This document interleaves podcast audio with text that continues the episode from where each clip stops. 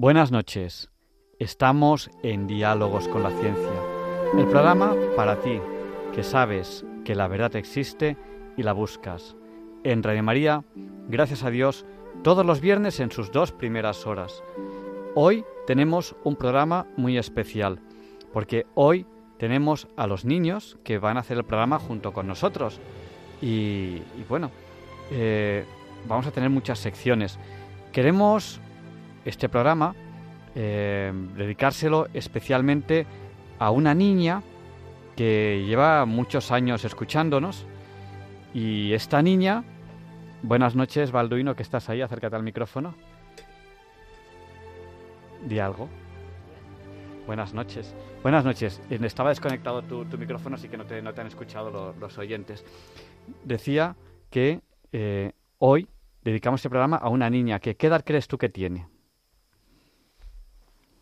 Eh, no estoy muy seguro de quién estamos hablando, pero voy a decir 15.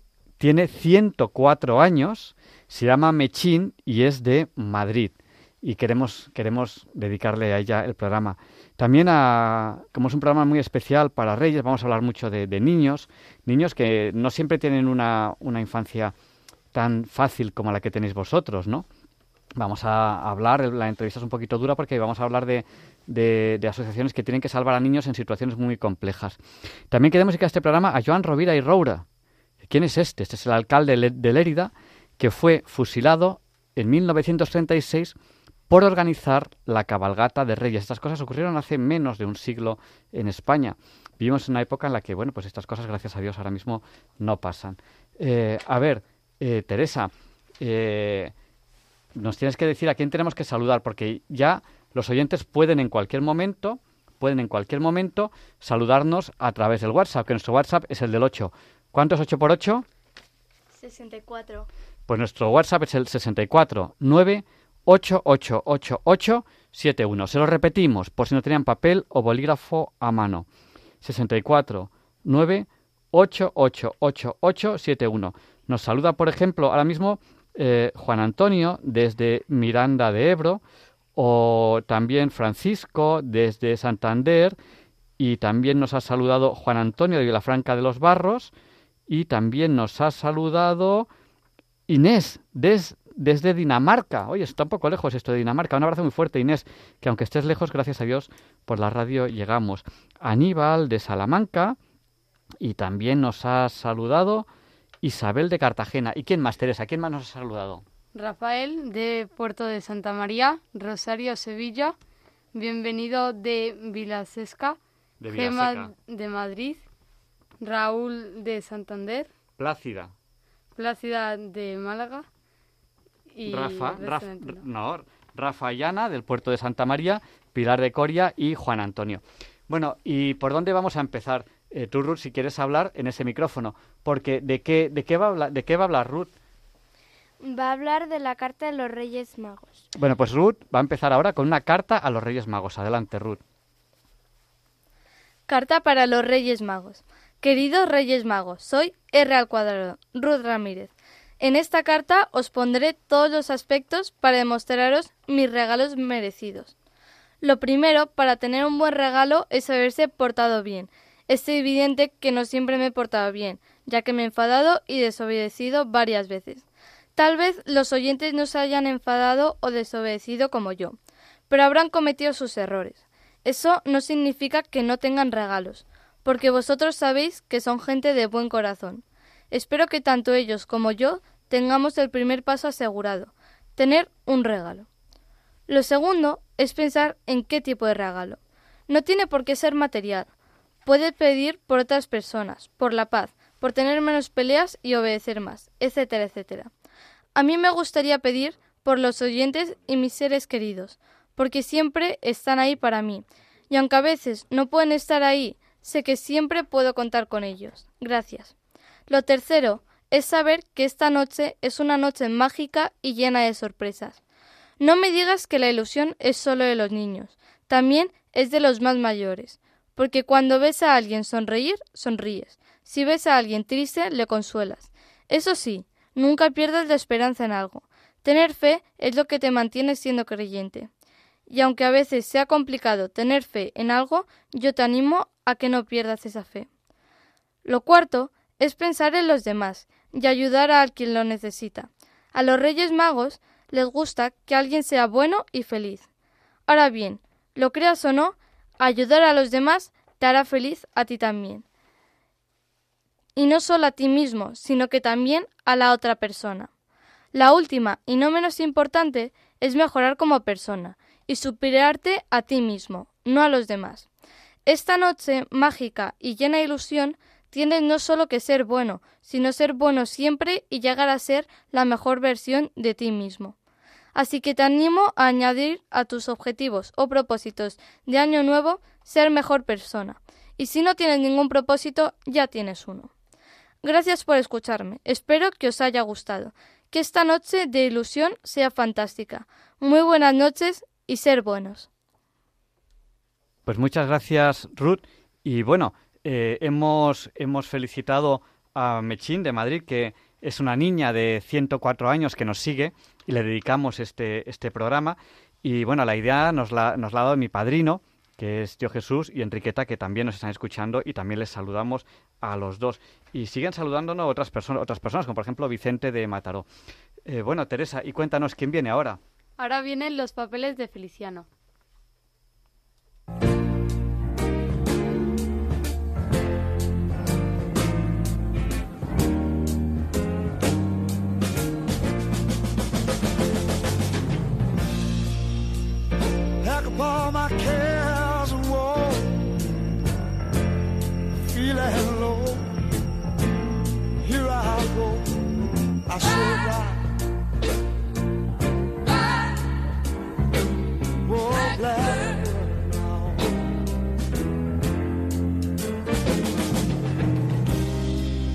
¿Qué tal, Javier Ángel? Hoy vamos a hablar de un peculiar literato gallego, don Álvaro Cunqueiro. Cunqueiro nació en Mondoñedo a principios del siglo XX. Poeta, novelista, periodista, conocedor y admirador de la cultura y del carácter gallego como nadie. Escribió tanto en gallego como en castellano. Si bien él prefería escribir en gallego, pues decía que como el idioma estaba menos hecho, le permitía inventarse palabras nuevas. Periodista de profesión y de vocación, pues de joven militó en el Partido Galleguista. Cuando llegó la guerra y las cosas se pusieron feas, se alejó del nacionalismo y se aplicó a escribir en una revista falangista, con tanto éxito que la revista llegó a Madrid y cayó en manos de Franco, quien, complacido con la publicación, quiso fichar a todo el equipo de, redacción. Y bueno, pues claro, cuando llegaron a Madrid se encontraron solo con Álvaro Cunqueiro y descubrieron que él era el único redactor de la revista y que firmaba cada sección con distintos seudónimos. Bueno, ¿y qué tal le fue a Cunqueiro en Madrid? Bueno, pues él, vamos a ver, era un vividor, bastante bohemio, pero bueno, mal que bien, pasó en Madrid cinco años, escribía en el ABC, o sea, que le pagaban bien, bueno. Pero en ese tiempo la Embajada de Francia le pidió un artículo, por cierto, muy bien remunerado, para favorecer la imagen de Francia en España. Cunqueiro cobró el magnífico estipendio, pero nunca entregó el escrito. Bueno, hubo una queja diplomática ante el caudillo nada menos, y lo que hicieron fue retirar el carnet de prensa. Bueno, eso en aquella época era gravísimo, pues sin ese carnet de prensa ya no podías escribir ningún periódico. Claro, claro, claro, era un castigo atroz. Bueno, a Camilo José Cela también se lo quitaron. Claro, todos estos escritores solo los libros no les daban dinero, vivían de, escribir los periódicos, ¿no? Entonces, claro, un escritor sin carnet de periodista pues estaba condenado a la indigencia. Pues además Franco ordenó su inmediata expulsión de la falange. Este último decreto puso al descubierto el profundo carácter gallego de Cunqueiro, ¿no? Pues cuando fueron a darlo de baja, se encontraron que nunca había estado dado de alta. Y la verdad es que, claro, Álvaro Cunqueiro nunca había ni negado ni afirmado su pertenencia a la falange. Desterrado de la corte y sin ningún real, volvió a su querido Mondoñedo, del que estaba muy orgulloso porque, como él decía, ojo, ¿eh? que Mondoñedo tiene obispo. Y, tenía razón, porque tener obispo, eh, pues la verdad es que no pueden presumir muchas otras poblaciones. Pues, pues es verdad, y es que además, gracias al obispado, pudo subsistir, porque como hemos dicho, no podía escribir en la prensa. Y entonces el obispado le empezó a encargar santorales en publicaciones y almanaques religiosas. Y ahí, bueno, allí ya pudo dar rienda suelta a su fantasía y su gusto por la magia, ¿no? Se inventó todo tipo de milagros que atribuía a los santos, a los que representaba como verdaderos magos, bueno, y así empezó su carrera de novelista. Su prosa desbordante de imaginación se clavaba tan hondo en el pueblo gallego que se convertía en leyenda. Y las leyendas luego los paisanos se las volvían a, devolver, se las volvían a contar a Cunqueiro como hechos verídicos y constatados. ¿eh? Como aquel cura que hablaba muy convencido de un demonio que se había convertido en bañera en un convento para ver a las novicias desnudas. Fábula que, como ya os podéis imaginar, era pura creación cunqueriana. Bueno, ¿y, qué tal le fue como novelista? Pues mira, en su momento no fue muy reconocido porque le iba a contracorriente, ¿no? Eran los tiempos de posguerra, muchas carencias económicas, sociales, y claro, ahí se llevaba más la novela social. Pero bueno, cuando más tarde llegó el boom del realismo mágico, donde lo real y real se mezclaba con lo cotidiano, bueno, ya se valoró al gallego en su justa medida. ¿no? Su labor periodística fue colosal, ¿eh? tanto en calidad como en cantidad. Era muy prolífico. Se habla de más de 20.000 artículos. Decía él, la vida es inmensamente rica y el aburrimiento una traición. Fue un gastrónomo exquisito, escribió mucho de cocinas y de comidas y afirmaba que si conoces el origen de los alimentos y su historia, pues por ejemplo, que si la granada viene de Persia, pues que te sabe mucho mejor. Sobre la empanada gallega escribió, los gallegos desde tiempos inmemoriales lo hemos empanado todo. En la teoría e iluminación del aguardiente aconseja, no soplar después de tragar, no vaya a ser que nos vaciemos del calor del aguardiente que llevamos tan adentro como si fuera fe católica. Y bueno, en la tierra de las meigas, ahí en Galicia, sobre adivinación y ocultismo, ¿Escribió algo? Bueno, bueno, pues mira, durante unos años tuvo una sección, bueno, totalmente surrealista, ¿no? Titulada Pronósticos de Álvaro Cunqueiro según la cartomancia, en el que gracias a las cartas del tarot predecía la semana de antes los resultados para los cuatro equipos de fútbol gallego. No acertaba nunca, ¿no? Así que se disculpaba siempre achacando los errores al factor campo. Dejó de hacer la sección el día que en el tarot le salió que el Depor estaba embarazado. Mira, en un artículo que he publicado yo pues, recientemente sobre la, escatología en la literatura, en la literatura, hago referencia a la historia del pedo del diablo que contaba Cunqueiro en su celebrada novela Merlín y familia. Se trata de la deliciosa historia de una viuda moza y rica que había en Soria gran devota de San Ciríaco, que deseaba levantar una ermita en honor al santo en un monte donde pasaban los veranos las brujas de tierra de Osma. Estas, con el fin de desbaratar el sagrado proyecto, recurrieron para atentar a la beata a un demonio bostezador y aragonés. Pero pronto se percató la viuda de quien le cortejaba, pues gozaba de un olfato sutil y venteador y cazaba los olores malignos que pasaban volando. Y ya sabéis que los diablos pues huelen azufre. No cejaron las aleves brujas en su empeño y para un nuevo asalto recurrieron a Cobillón, diablo de finas maneras, que había estudiado para ser un perfumista en Florencia y que a la sazón se encontraba en París perfumando francesas. Dice Conqueiro, llegó a Soria Cobillón vestido de cuatro puntillas, haciéndose pasar por pariente de los linajes sorianos, dando propinas y limosnas, y anunciando que por un casual traía en el bolsillo un pomo con agua destilada de la barba de San Ciríaco. Claro, la, viudita cayó irremisiblemente en la trampa, ¿no? Pero todavía amoscada por su anterior y desagradable experiencia con el diablo aragonés, le pidió a Cobillón que como prueba definitiva para sellar su amor, que soltase un viento. Dice Cunqueiro, Cobillón, precavido por sus malas artes de las intenciones de la desconfiada dama, dispuso de todos sus perfumes para no delatarse. Cobillón se hizo de rogar, pero viendo que la viuda seguía llorando, y suponiendo él, con su saber de demonio, que el vino aromado que bebiera ya estaría las tripas bajas, juntó fuerzas y soltó un gran y sonoro meteoro que el tal tamborileó en sus bragas ceñidas como redoble de parada, y toda aquella cámara se llenó de un dulcísimo aroma de nardo florido, con lo cual la viuda se echó en los brazos del demonio Cobillón, perdiéndose irremisiblemente. ¡Qué maravilla este Conqueiro! Pues la verdad es que, además, bueno, es, es, un personaje, tenía unas ideas geniales, ¿no?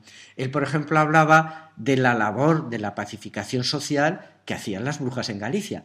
Mira, por ejemplo, un paisano pues riñe con su vecino por un tema de lindes, ¿no? Bueno, pues en vez de poner la escopeta y liarse a perdigonazos con él, que sería lo normal, pues iba la bruja. Y la bruja le decía, ¿te parece que le hagamos un hechizo y que la vaca no se le quede preñada o que no le dé leche? Oye, perfecto, pues venga, vale tanto, el paisano pagaba y se volvía a su casa bien tranquilo, pues ya se había vengado de su vecino sin que además éste se diera cuenta.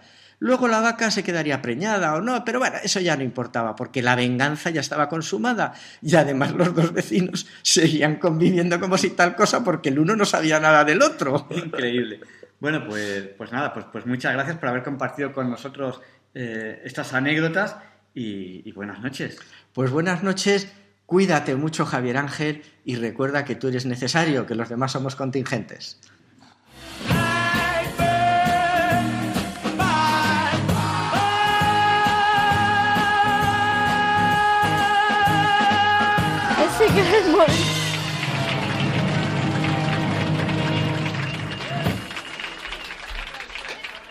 Y le damos las gracias a Pilar que nos ha dado unos bonitos regalos. Como por ejemplo pulseras. También vamos a aprovechar... Ese, ese micrófono Ruth no funciona, así que vete a otro micrófono. Al de, al de Teresa o Marta o Balduino. A ver, prueba ese. También vamos a aprovechar a saludar a Mar de Granada, Ramón de Madrid y Daniela de Pálamos. Que eh, nos, nos, han saludado al WhatsApp. Bueno, niños, yo ahora eh, os voy a contar, para que estéis tranquilos, eh, unas noticias que en algunos telediarios eh, nos comentaban como noticia de portada, es decir, les, debía parecer tan importante como, como, como, como, noticia de portada. ¿no? Yo a veces, cuando veo depende de qué noticias, digo, pues hoy es otro día en el cual no tenemos noticias. ¿no? en algunos medios, incluso de prensa escrita, de televisión, pues nos han presentado una imagen de Europa, eh, toda pintada de rojo, diciendo bueno pues que como consecuencia del cambio climático, pues, pues hace un calor eh, tremendo eh, en Europa. Si queréis comentarme algo de, esta imagen, ¿os, suena esta imagen? ¿La habéis visto un poco? Sí, me la has enseñado esta mañana, pero solo a mí. Te la he enseñado solo a ti. ¿Los, ¿Los, demás la han visto o no la han visto? No, no me suena de nada. Claro, porque vosotros, como no veis casi la televisión, y no leéis prensa, pues no, no, no lo veis, ¿no? Bueno, en un periódico, que algunos lo, habrán visto, sale Europa toda teñida de, de, rojo. El mapa ese es de anomalías térmicas, es decir, cuántos grados por encima o por debajo está respecto a la media que se calcula respecto a otros años. Eh, hay que saber interpretar esos mapas, hay que saber interpretar, o sea, anomalías cuántos grados por encima o por debajo, ¿no? Teñir las cosas de rojo es algo que parece muy impresionante y la verdad es que asusta mucho. Yo a veces me pregunto si realmente eh, alguien que da esa noticia así nos quiere asustar o no, pero yo realmente no quiero culpar a nadie. Eh, yo he dado clase de medio ambiente y interpreto esos, esos mapas, los interpreto con otra, con otra visión. Bueno, en cuanto se hace zoom y uno se aleja, ve que hay unas partes del mundo que están en rojo y otras que están en azul. En azul son aquellas en los cuales pues la temperatura es inferior a, la, a, la, media, ¿no? Son mapas de anomalías, es decir, cuánto por encima estamos y cuánto por debajo estamos. Es cierto, es cierto. Ahora mismo Europa, Europa tiene una, una temperatura por encima de la media, pero no todo el mundo. Hay otros lugares del mundo que está por debajo de la media, ¿no? Hemos oído estas nevadas inmensas que ha habido en Estados Unidos, con temperaturas muy por debajo de la media eh, en estas mismas fechas, ahora mismo, en estas mismas fechas. Estamos hablando de estas mismas fechas. Cuando uno coge el mapa global y ve las zonas rojas y ve las zonas azules, ve que más o menos, más o menos, en área son iguales. Es decir, la media de la Tierra no ha subido respecto a otros años. Otra cosa es que nosotros ahora mismo en Europa estamos viendo una media superior, lo que no quiere decir que en otros lugares del mundo no, sea inferior, cosa que sí que lo es, ¿no? Yo recuerdo aproximadamente año 1996, año más o año menos, no me acuerdo. Yo estaba estudiando arquitectura, eh, fue el año 97, yo, por ahí, dos años más, dos años menos. Cuando han pasado más de 20 años es difícil recordar, recordar el año exacto. lo pueden buscar en el histórico de temperaturas. De día, en febrero, recuerdo unas temperaturas muy altas. Yo recuerdo ir con la moto, llegar a la escuela de arquitectura y ponerme en manga corta, porque de día, de día, había temperaturas muy altas. Era un anticiclón muy grande que duró prácticamente todo el mes de febrero. Era una anomalía térmica de hace más de, más de 20 años y la recuerdo perfectamente. ¿no? Eh, no sé si queréis comentarme algo, niños, de lo que estoy diciendo. ¿Os estáis enterando? ¿Me estáis siguiendo? Eh, sí. Y... Eh, como no te acerques más al micrófono, no se te oye nada, nada, nada, nada. Yo pienso que eh, sí que es verdad que a veces simple, simplemente es el tiempo que está un poco tonto, pero eh, eh, pero yo diría de, em, como has dicho tú eso de, de, que a veces que los colores impactan mucho, de mirar, los mirar los datos antes de decidir si preocuparse o no. Claro. A, a ver, Aquí la gente habla con mucha alegría, y yo soy profesor, he sido profesor de medio ambiente, o sea que yo, y soy ingeniero, y soy arquitecto, tengo eh, estudio climatología eh, que la he estudiado como alférez de fragata, la he estudiado como capitán de yate y la he estudiado como piloto. Algo entiendo de climatología y de medio ambiente, algo entiendo, hice mi tesis doctoral sobre, sobre medio ambiente. El clima no es una cosa que cambie en dos años o en tres años, ¿no? Hace tres años estábamos con la Filomena, dos años, dos años estábamos con la Filomena, y ahora pues hace calor, ¿no? Entonces hace dos años nadie decía, oh, tal, la Filomena, eh, hace mucho calor, porque no lo hacía. Eh, y ahora el clima no es una cosa que cambia en dos, tres años. Eso es meteorología. Tiene una explicación meteorológica. Esto que está ocurriendo ahora mismo en Europa tiene una explicación meteorológica. Y bueno, independientemente de la explicación meteorológica o no, yo hoy le planteaba a uno de los colaboradores del programa una, una reflexión. Qué curioso, qué curioso, qué curioso, que hace pocos meses se decía que Rusia iba a congelar Europa. Qué curioso. Qué curioso.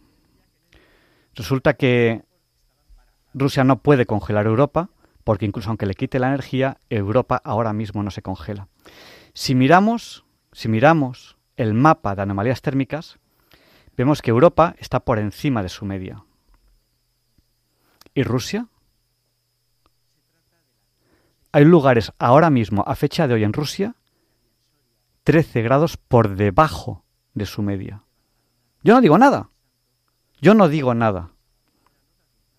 Pero parece ser que el clima, en estos momentos, no quiere que Rusia congele Europa. Evidentemente, el clima no tiene voluntad. O sea que esto que estoy diciendo es una tontería. Y evidentemente con lo que he dicho no sería el clima, si acaso sería la meteorología. El clima no es una cosa que cambia en dos o tres años, el clima es una cosa que cambia en décadas, siglos o milenios. El clima no cambia en dos años. Bueno, les voy a recordar un, milagro, que es el de la batalla de Empel, que estaban los tercios españoles rodeados en Holanda, y abrieron unos diques para que estuviesen como en una isla rodeados de agua y no podían huir. Los españoles iban a morir ahí, iban a morir en Empel, rodeados por el agua y rodeados por los holandeses. ¿Os suena, niños, esa, esa batalla? No. Bueno, pues os voy a contar lo que pasó. Un, un soldado encontró una figurita de la, de la Inmaculada Concepción y rezaron. Y esa noche, de forma absolutamente inesperada, un frío hizo que todo el agua se congelase. Por lo tanto, los holandeses que habían rodeado a los españoles de agua para que no pudiesen oír, para que muriesen ahí sin, agua, sin comida, los españoles atacaron por sorpresa al enemigo el 8 de diciembre al amanecer, caminando sobre las aguas congeladas, y tuvieron una victoria absolutamente increíble, absolutamente sorprendente. Y el almirante, el almirante Holnexen, que, es, que es, es holandés, no lo pronuncio bien, llegó a decir, tal parece que Dios es español al obrar tan grande milagro. Bueno, eh, no vamos a, a mezclar eh, milagros divinos con los cambios meteorológicos, pero si este comandante pensó que quizás Dios en ese momento estaba del lado de las tropas españolas, quizás hoy Dios no está no está del lado de las tropas rusas que dijeron que querían congelar Europa. Bueno, niños, ¿qué hacemos ahora? ¿A quién presentamos? ¿Cómo, cómo vais? ¿Qué tal estáis? Comentadme algo. Ahora toca Leonardo Daimiel Pérez de, de, de, Madrid. Bueno, bueno, bueno, qué lío, qué lío, qué lío. A ver, a ver, ¿quién toca? ¿Cómo se llama este señor? Leonardo Daimiel Pérez de Madrid. Leonardo Daimiel Pérez de Madrid. ¿Y qué sección presenta Leonardo Daimiel Pérez de Madrid? Pensar y sentir. Pensar y sentir. Eh, ¿Habéis escuchado la voz de Leonardo? ¿Qué voz tiene? Allá vamos, Pensar y sentir con Leonardo Daimiel Pérez de Madrid.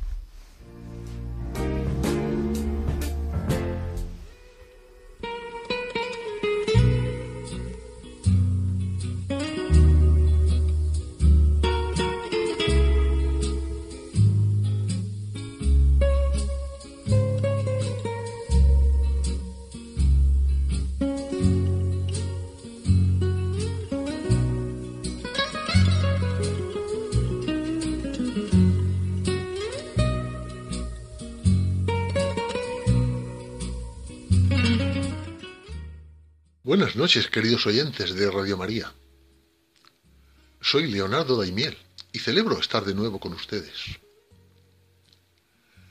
Antes de leerles el texto que he seleccionado hoy para pensar y sentir, vamos a ver una breve semblanza extraída de las obras escritas por el recientemente fallecido Papa Benedicto XVI. Uno de los pilares de su pensamiento y de sus enseñanzas es la relación entre la razón humana y la fe cristiana, tema que ha tenido y sigue teniendo un amplio desarrollo a lo largo de la historia. En muchos de sus escritos y discursos enfatiza el contenido intelectual de la fe y también subraya el valor que en el cristianismo tiene su alianza con la filosofía. Voy a destacar aquí solo algunas pocas y muy resumidas frases suyas a este respecto. Fe y razón promueven una civilización que reconoce la dignidad de la persona, la inviolabilidad de sus derechos y la convicción de sus deberes. Santo Tomás de Aquino es un ejemplo de la necesaria relación y complementariedad entre fe y razón que, unidas, permiten llegar a la verdad y así a Dios. La fe protege a la razón de toda tentación de desconfianza en su capacidad y la estimula a abrirse a horizontes más amplios. A su vez, la razón puede demostrar los fundamentos de la fe y rechazar las objeciones que se plantean en contra de ella. Esta doctrina ayuda a superar algunas objeciones del ateísmo contemporáneo, que niega que el lenguaje religioso tenga un sentido objetivo. En la ley natural se arraigan las virtudes teologales y morales. Y cuando se niegan la ley natural y las responsabilidades que conlleva, se abre el camino al relativismo ético en el ámbito individual y al totalitarismo del Estado en el ámbito político. Y estos breves párrafos extraídos de su testamento espiritual. No se confunda. A menudo da la impresión de que la ciencia es capaz de ofrecer resultados irrefutables en contradicción con la fe católica. He vivido las transformaciones de las ciencias naturales desde hace mucho tiempo y he podido comprobar cómo, por el contrario, las aparentes certezas contra la fe se han desvanecido, demostrando no ser ciencia, sino interpretaciones filosóficas, sólo aparentemente pertenecientes a la ciencia. Del mismo modo que, por otra parte, es en el diálogo con las ciencias naturales como también la fe ha aprendido a comprender mejor el límite del alcance de sus pretensiones y por tanto su especificidad. Por otra parte, una de sus grandes obras la escribió el Papa Benedicto XVI sobre Jesús de Nazaret. Con esta obra ha querido aproximarnos a Jesús, el auténtico punto de referencia y corazón del cristianismo. Jesucristo, Hijo de Dios, Salvador, Redentor y Señor de nuestras vidas. Y lo hizo en tres tomos publicados entre 2007 y 2012, que rápidamente fueron bestseller mundial, traducidos a muy diversos idiomas. Como él mismo advierte al principio del primer volumen, la obra no es en absoluto un acto magisterial, sino la expresión de su propia búsqueda del rostro del Señor, expresión que él mismo puso entre comillas. Y en este contexto de la dualidad entre fe y razón, así como de la búsqueda de Jesucristo, les voy a leer hoy en Pensar y Sentir un breve escrito del que no sé quién es su autor. Lo que sí sé es que se trata de alguien que nos enseña cómo ha llegado a la fe a través de la razón de sus experiencias personales. Dice así, que si nació hoy, que si nació ayer, que si nació aquí, que si nació allá, que si murió a los 33, que si murió a los 36, que cuántos clavos, que cuántos panes y peces, que si eran reyes, que si eran magos, que dónde está, que cuándo vuelve. Yo lo único que sé es que me tomó de la mano cuando más lo necesitaba. Me enseñó a sonreír y a agradecer también por las pequeñas cosas. Me enseñó a despertarme agradecido cada día. Me enseñó a ayudar y abrazar a quien me necesita, a querer a quien está a mi lado y a darle la mano. Me enseñó que siempre me está hablando, en lo cotidiano, en lo sencillo, y que para escucharlo tengo que tener abierto el corazón. Me enseñó que dar las gracias o pedir perdón lo pueden cambiar todo. Me enseñó que la fuerza más grande es el amor y que lo contrario al amor es el miedo. Me enseñó cuánto me ama a través de lo que yo amo a los demás me enseñó que los milagros sí existen. Me enseñó que si yo no perdono, soy yo el que se queda prisionero y que para perdonar, primero tengo que perdonarme. Me enseñó que no siempre se recibe bien por bien, pero que actúe bien a pesar de todo me enseñó a confiar en mí y a levantar la voz frente a la injusticia. Me enseñó a buscarlo adentro y no afuera. Me dejó que me alejara, sin enojarse, que saliera a conocer la vida, a equivocarme y a aprender. Y me siguió cuidando y esperando. Me enseñó que solo estoy aquí por un tiempo y que solo ocupo un lugar pequeño. Y me pidió que sea feliz y viva en paz, que me esfuerce cada día en ser mejor y en compartir su luz, aún conociendo mi sombra, que disfrute, que ría y que valore que Él siempre va a estar conmigo, que aunque dude y tenga miedo, confíe ya que esa es la fe. Confiar en Él a pesar de mí.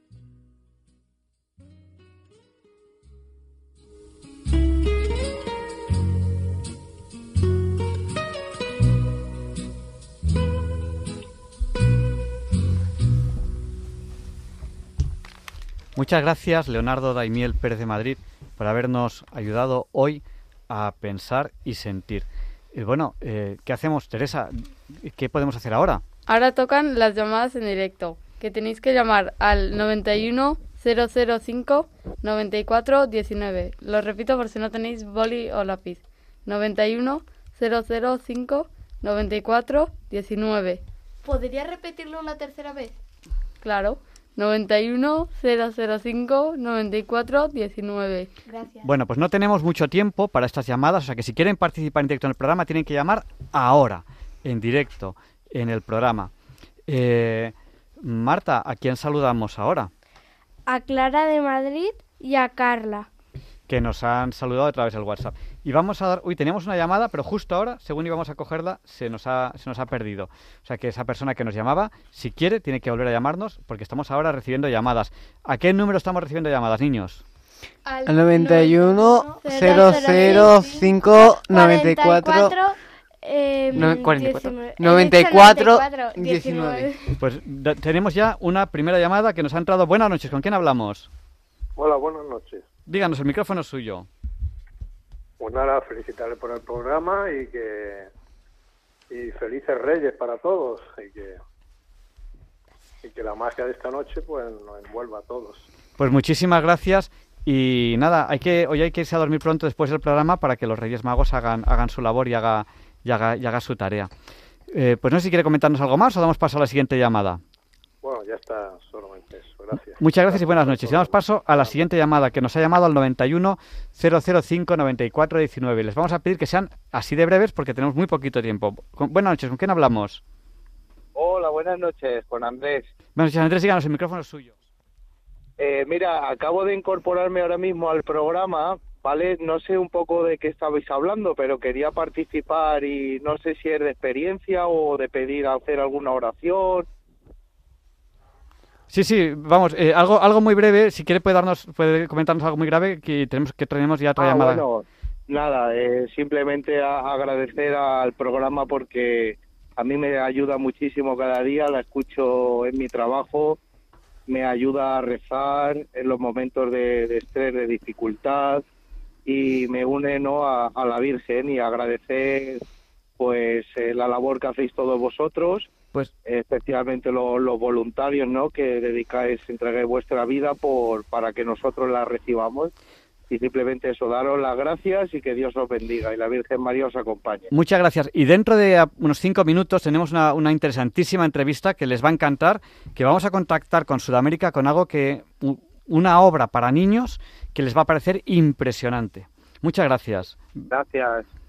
Pues mientras tanto, mientras hacemos esta conexión con Sudamérica de, de esto que les vamos a contar, que creo que, que les va a parecer interesantísimo, seguimos en estos pocos minutos que tenemos dando pasos a las llamadas de los oyentes que nos están llamando al 91 005 94 19. Y nos ha llamado un- una señora, señorita. Buenas noches, ¿con quién hablamos? Con Justa Rico Sánchez. Buenas noches, Justa, díganos, el micrófono es suyo. Pues quiero decirle. Tiene, tiene, que, apagar, tiene, tiene- tiene que apagar la radio porque, porque se oye mucho eco y si es una poesía tiene que ser muy, muy, muy, muy, muy breve porque casi no tenemos tiempo. Bueno, está apagada la radio. Pero muy, el muy, muy breve. En el jardín familiar de Justa y de José, un día antes de la Inmaculada, se vio una rosa nacer. Como ellos la contemplaban, sonriendo de verdad, al ver su primera rosa que nacía en el rosal. Al pasar algunos meses, nos dimos cuenta los dos que la rosa de repente en cruz se nos transformó. Entonces la jardinera que dudaba en la fe lloraba desconsolada, mirando hacia José, suspirando y angustiada. Y el jardinero amoroso no dejaba de mirarla, apoyándose en la fe, trataba de consolarla. Si la cruz la manda Dios para que nos pese menos, es llevarla entre los dos, y así algo alcanzaremos. Y al cumplir los ocho años, ya la rosa habló en la cruz y dijo, no he nacido para haceros daño, y rezo durante años para hacernos ver la luz. En Dios no existe el engaño, hay que seguir a Jesús, jardineros de mi vida, caminando con la cruz. Y desde entonces hasta hoy jamás nunca pensaría que teniendo mucha fe, la cruz nada pesaría, llevándola Tiene, entre tiene, los tiene- pies. tiene que ir terminando porque tenemos que dar paso a la siguiente Jesús llamada. María. Oh, Hermanos medio- que me escucháis, os pedimos por favor que jamás como habéis visto la miréis con compasión, sino seguir su camino, todos llenos de ilusión, cumpliendo como ella cumple la voluntad del Señor. Y los humildes jardineros... Tiene, tiene, tiene que ir terminando, lo siento, es que no podemos darle más tiempo. Tiene que ir terminando. Que el Señor... Damos paso a la siguiente llamada, lo siento, no podemos, no podemos estar más tiempo. Eh, creo que es Antonio José el que viene a continuación. Buenas noches, Antonio José. Buenas noches. Le vamos a pedir muchísima brevedad. Le vamos a pedir... Simplemente pedirle a los Reyes Magos que nos traigan la paz que tanto necesita el mundo, que el amor brille como una estrella propia y que sigamos a la estrella de que guió a los Reyes Magos. Este sacerdote os bendice a todos los de Radio María. Pues no se va. vaya. volviendo a casa en el coche y una bendición grande para todos los radioyentes y a todos los voluntarios y demás. Dos cosas que le vamos a pedir. Una, no nos olviden sus oraciones. Y ahora viene una interesante entrevista que es otro, a otro sacerdote y creo que le va a gustar mucho. Ruth quiere decir algo. Seguro que sí. Feliz noche de Reyes. Gracias. Sí, bueno, para la eh, oyente que estaba contándonos la poesía, para, o sea, a mí me gustaría escucharla terminando, entonces puede enviarle en un audio al número de WhatsApp. Pues muchas gracias. Eh, vamos a dar paso a, a, otra llamada que tenemos aquí. Buenas noches, ¿con quién hablamos? Uy, no se oye casi. Felipe Reyes y un saludo especial para Teresa de parte de Victoria. Vale, eh, pues muchas gracias Victoria, un abrazo muy fuerte. Damos paso a la última llamada de la noche. Bienvenido, que nos llama desde Madrid. Buenas noches, bienvenido. Adelante, el micrófono es tuyo. Hola, buenas noches y te felicito por el programa, Javier Ángel, del, profesor ese que salió hablando, porque precisamente es lo que me pasa a mí, que quería felicitarle el, el feliz año y que Dios nos dé salud y nos proteja y nos guíe por su camino correcto. Pues muchísimas gracias y después si tenemos tiempo volveremos a dar paso a los oyentes. A continuación viene la entrevista de la semana que la presentamos siempre con esta sintonía. Gracias, buenas noches, bienvenido.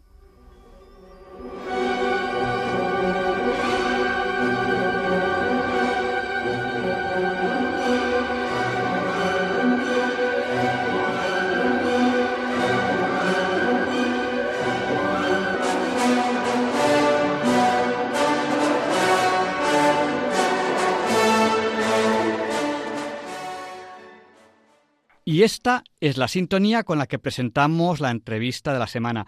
Y hoy tenemos a don Ignacio María Doñoro, que él es sacerdote.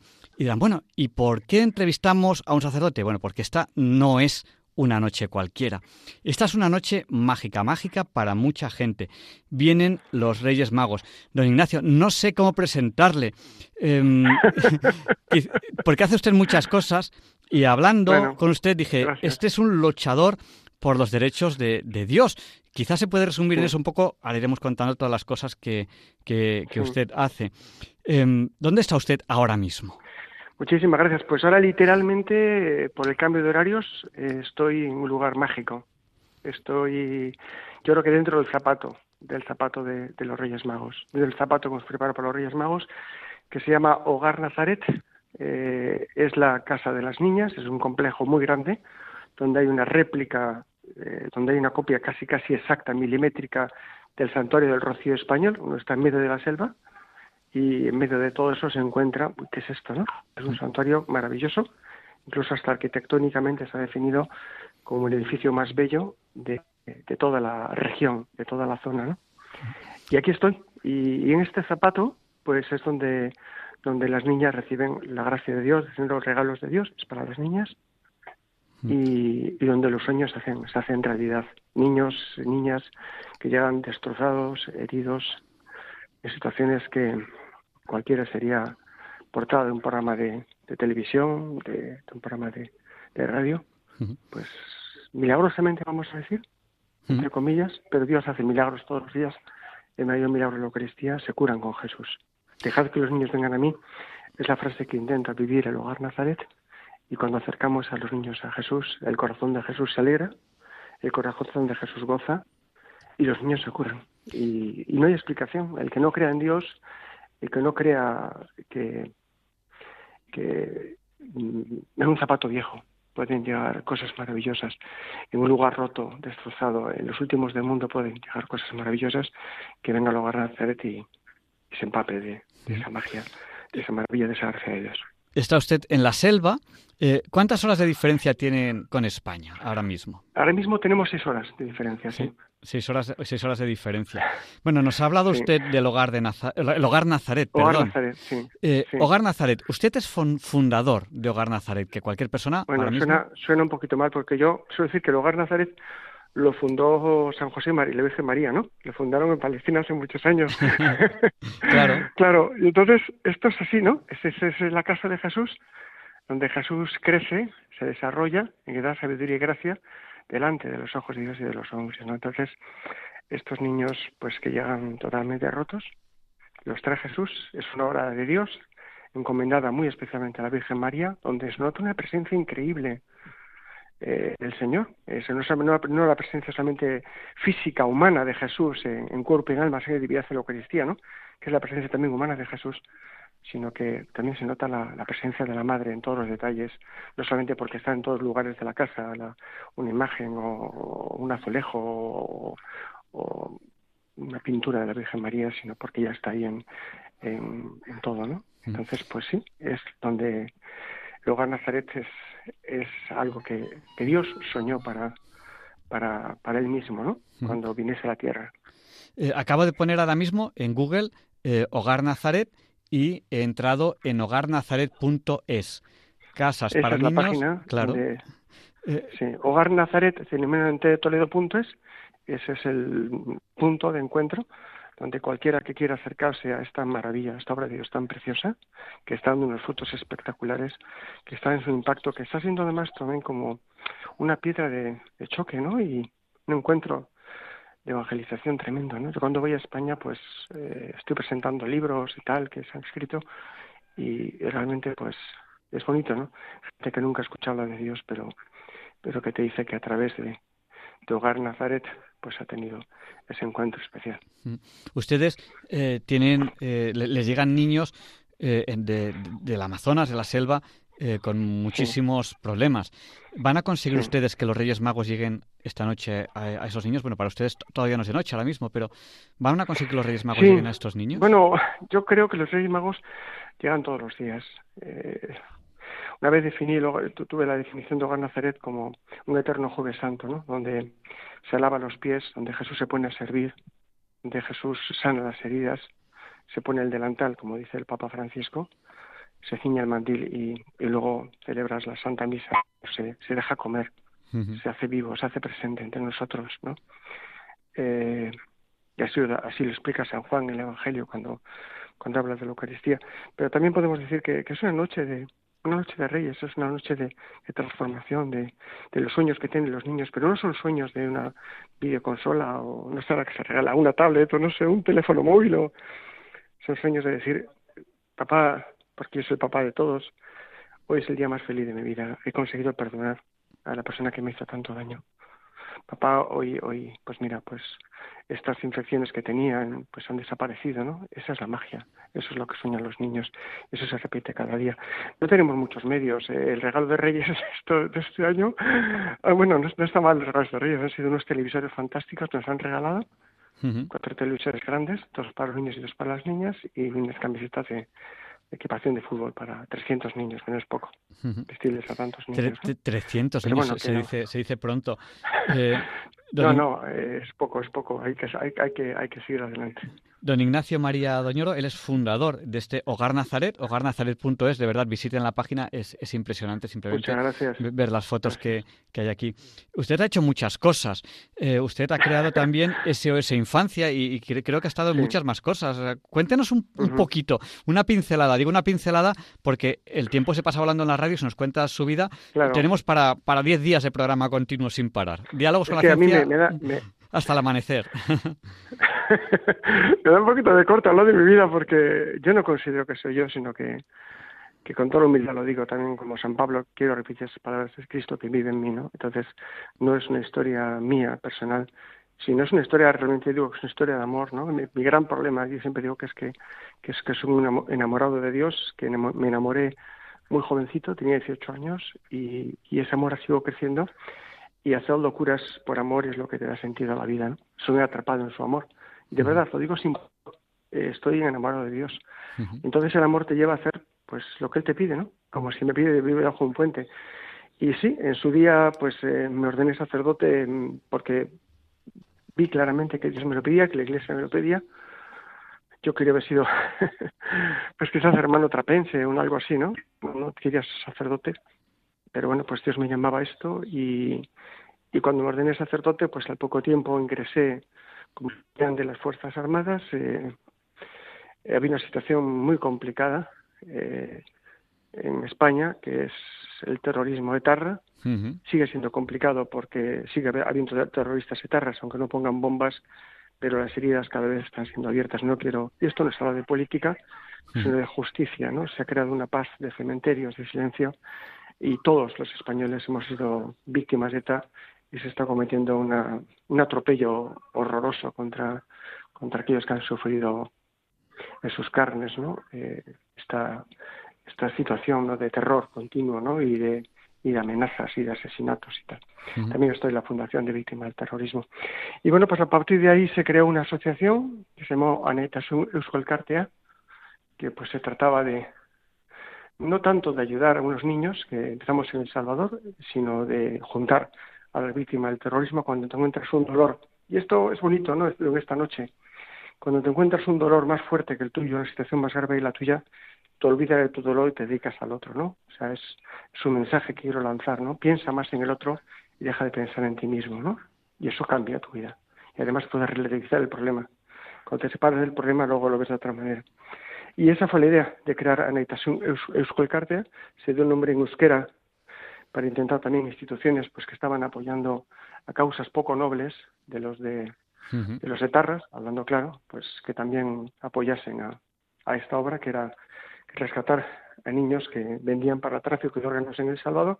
Ahí empezó la aventura hace 30 años, después se creó hace una unidad de Europa, que es lo que acabas de mencionar, y después se creó SOS Infancia, hasta que hace escasamente 12 años justo, justo 12 años, mm, pues eh, tuve un encuentro con el cardenal Robert Sara, en ese momento era el secretario de la congregación de la Evangelización de los Pueblos, se le había mandado una carta, vente una reunión con él y él me pidió cita, que quería hablar conmigo, me tuve que presentar en Roma, en la Plaza de España, y todavía no era cardenal, era arzobispo de...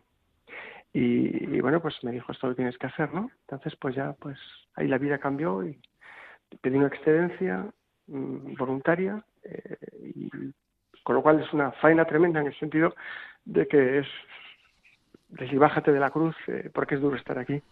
Deja esto, vuelve a tu vida normal y ya está, ¿no? Ya has hecho bastante. Bueno, pues yo creo que nunca se hace suficiente. Cuando se hacen las cosas por amor y cuando se ama, nunca, nunca es suficiente. Porque yo nunca le voy a pagar a Dios el amor que, he recibido de Él. Nunca, nunca podré corresponder. Y además un amor, por eso digo que lo nuestro es una historia de amor eterna, ¿no? Para toda la eternidad, no, no que termina con la muerte, sino va mucho más allá. Mm. Y no se trataba ya de dar dinero, que se sacaban bastantes cantidades de dinero con las fundaciones, con las ONGs, para ayudar a casas de rescate y que estaban dirigidas por religiosos, sino de darse, de entregar la vida, ¿no? Y eso es lo que estoy intentando hacer, primero en Puerto Maldonado y ahora últimamente ya pues en la zona de la pelatura de Moyobamba en, en Bellavista. eh, don Ignacio María Doñoro habla claro, nos lo está demostrando. O sea, hoy, en día a la gente le da miedo hablar de hablar de ETA y tal, ¿no? Y usted habla claro. Y usted me ha hablado, y bueno, y, eso le ha llevado ciertos sustos. Ahora, hablaremos de, que usted en concreto sufrió un ataque por un grupo armado. luego hablaremos de eso. Pero nos ha hablado usted del tráfico de, órganos en, El Salvador. ¿Usted cree que vivimos eh, a lo mejor eh, en España un poco como en un, en, el, en un mundo de dibujos animados eh, alejados de la realidad, porque ciertos lugares del mundo, que no hay que irse muy lejos, hay tráfico de órganos, hay secuestros de niños, hay cosas que en España, mm, excepto algunas cosas que usted nos ha contado que son horribles, como, como han sido los, los, 800 asesinatos de ETA, o más de 800, eh, pues ya como que nos hemos olvidado un poco de eso. Eh, vivimos quizá en España un poco demasiado en un mundo irreal de dibujos animados y cuando uno sale fuera, como ha salido usted, se encuentra con algunas cosas que realmente ponen los pelos de punta, como es el tráfico de órganos de niños. O sea, es algo impresionante. Sí, sí, sí. eh, voy a decir algo que puede molestar, no quiero molestar a nadie, pero que quizás puede herir la sensibilidad de los que están escuchando. Yo creo que yo cuando voy a España, voy a España porque necesito remover las conciencias y los niños tienen que comer. No voy por otra razón. Y eso que yo soy profundamente español. Soy bilbaíno, por lo que como decía Unamuno, dos veces español. Pero me da horror lo que se está viendo en España. Es un país que, que ha olvidado a sus héroes, ha olvidado su esencia. Un país que parece que está, pues no sé qué se ha fumado, ¿no? y la gente vive yo cuando voy a España veo gente triste, que van deprisa a todos los sitios, que tienen, que tienen muchas cosas que hacer. Y digo, pero bueno, por favor, pero ¿qué tienes que hacer? Si, si al final, o sea, lo único que tienes que hacer, sus hijos se, se, se, se, afanan, ¿no? Para que, para que hagan carreras y para tal vez.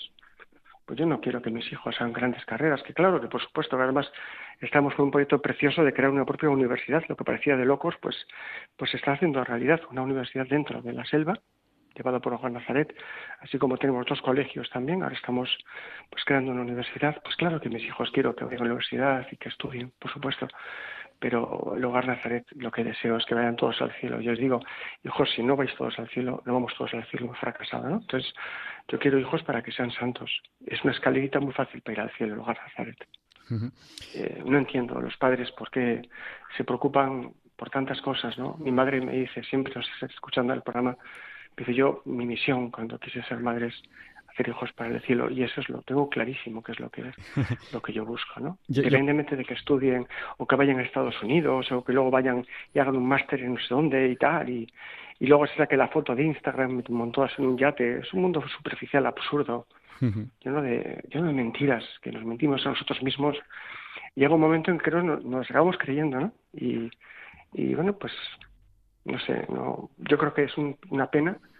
España que está olvidando sus raíces, España se forma por un pues por un empeño común, ¿no? En, la fe. Y ese es el origen de, España, de los reinos de España, ¿no? Entonces, Tierra de si María. perdemos nuestra esencia, claro, claro, así lo definió San Juan Pablo II, ¿no? entonces, si, perdemos nuestra esencia, estamos, estamos perdiendo nuestra propia identidad, estamos abocados al vacío como nación. Yo tengo una anécdota de, mis cuatro hijos. Eh, el mayor se llama Balduino y cuando era muy pequeño le digo, Balduino, tú tienes que ser santo. Y se pone así un poco triste y dice, yo es que quería ser científico. Porque él se... Buenísimo. él, se pensaba que santo era una cosa que se estudiaba. Dice, ah, yo quería estudiar para científico, entonces bueno... Qué bonito. Sí.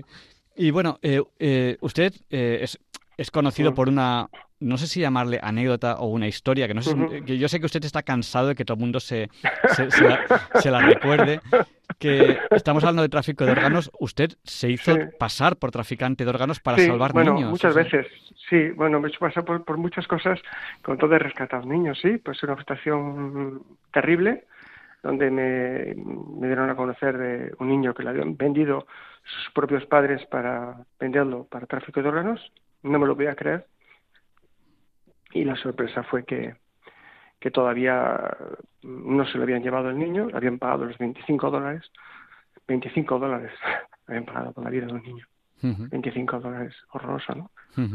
Y no sé, eh, cuando veo eh, hay una película, no siempre la comenta de Steven Spielberg de, del holocausto nazi, ¿no? De la lista de Schilder y cuando ves esto dices, bueno, sí, está basado está basado en hechos reales, o sea, esto fue realidad. Entonces, esta realidad la vivimos también hoy en día. Entonces yo, pues, si hubiera vivido en la época de la Segunda Guerra Mundial, pues, pues seguramente me hubiera dedicado a rescatar judíos, ¿no? Y ahora pues me dedico a rescatar lo que nadie quiere, que me entregan niños eh, porque no los quiere nadie. No, no, no, no hay, gracias a Dios, donde estoy, ahora no hay tráfico de órganos, pero sí hay niños que sufren cosas indescriptibles que siempre digo, yo me hubiera suicidado, no hubiera podido soportarlo, ¿no? Y estos son unos campeones del amor, campeones del perdón, de la resiliencia, pues son capaces de superar esos problemas y salir adelante, ¿no?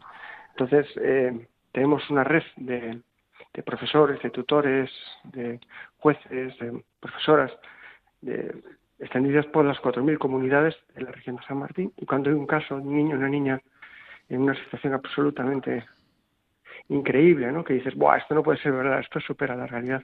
Pues ese niño llega a Nazaret, tiene una acogida fantástica y no solamente eso, sino que se recupera y es capaz de amar, de perdonar y ser feliz. Hay una felicidad en el hogar Nazaret indescriptible, indescriptible. Y eso solamente Dios lo puede hacer. Don, Ignacio María Doñoro, sacerdote, fundador de Hogar Nazaret, y nos está contando cosas que son absolutamente impresionantes, pero el mal mm. odia al bien, es algo impresionante. Usted sufrió, bueno, no sé si uno o varios, ataques por grupos armados. O sea, hasta qué punto se puede odiar el bien y en un momento, en uno de esos ataques le dieron por muerto. Cuéntenos. Sí. Bueno, no es fácil contar estas cosas, no es fácil.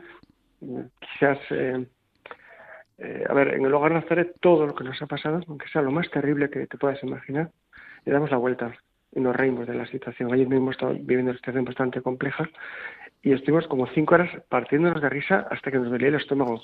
Puedo decir, estos tíos están con lo que están viviendo, ¿no? Están X, que ser igual.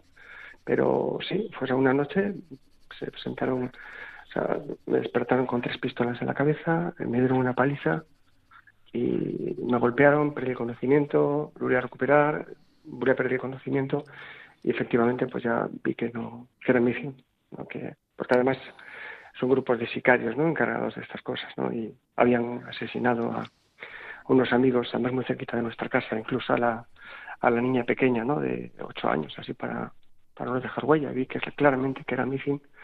Mi primer sentimiento fue de rabia, ¿no? Decir que qué pena no. Si me, explicaron que tenía que comprarme un arma y que era peligroso estar aquí y tal, y por qué no la compré. Y yo qué sé, mejor un arma me podía defender. Yo sentía esta rabia hacia ellos, ¿no? Y luego, pues inmediatamente en esos momentos, en esas fueron como hora y media, dos horas, no sabría muy bien, pero que me estaban golpeando y tal, y diciendo barbaridades, ¿no? Y cura, vas a morir, y groserías, sí, bueno, blasfemias. Entonces, en esos momentos tan duros dices, pero bueno, si un grupo armado se ha tomado estas molestias, es como hemos salvado a muchos niños, ¿no? Y de repente, pues como en una película, empecé a repasar mi vida y habían sido miles los niños que habían salido adelante, ¿no? Y dices, Señor, gracias, ¿no? O sea, perdonad mis pecados, pero que muero feliz, o sea, he hecho muchas cosas, ¿no? No tengo derecho a vivir más, o sea, ya está. Pues aquí se termina con las botas puestas, ¿no? Hasta el final, ¿no? Y además perdonando, ¿no? Que estos no, no saben lo que están haciendo.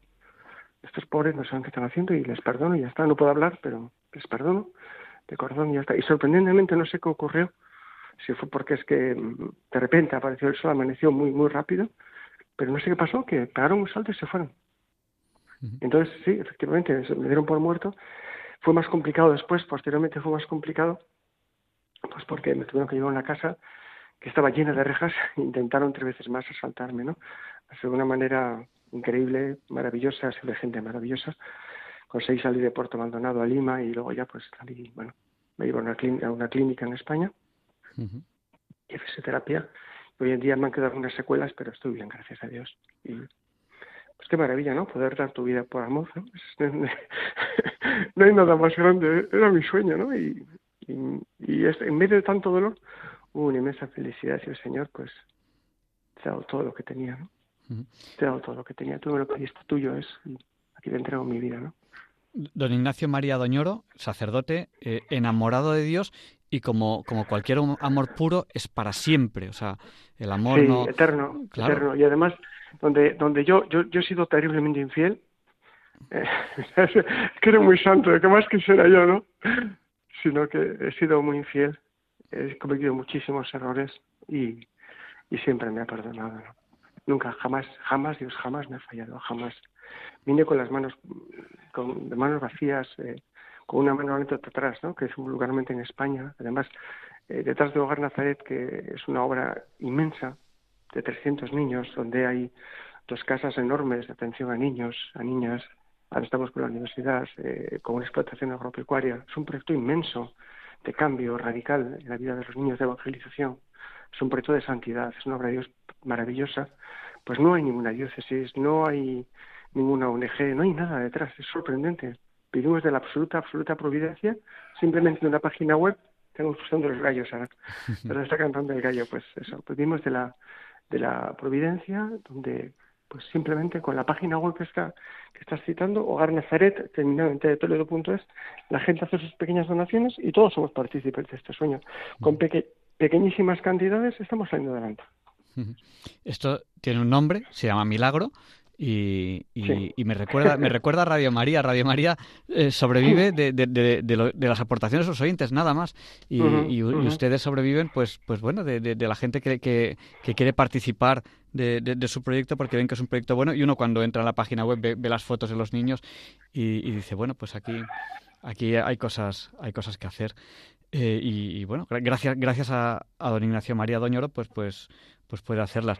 Don Ignacio, eh, yo creo que si a usted le parece bien, aparte de que puede explicarnos lo que considere oportuno, podríamos hacer un resumen, porque la radio, pues a lo mejor hay personas que han llegado a mitad de la entrevista o al final.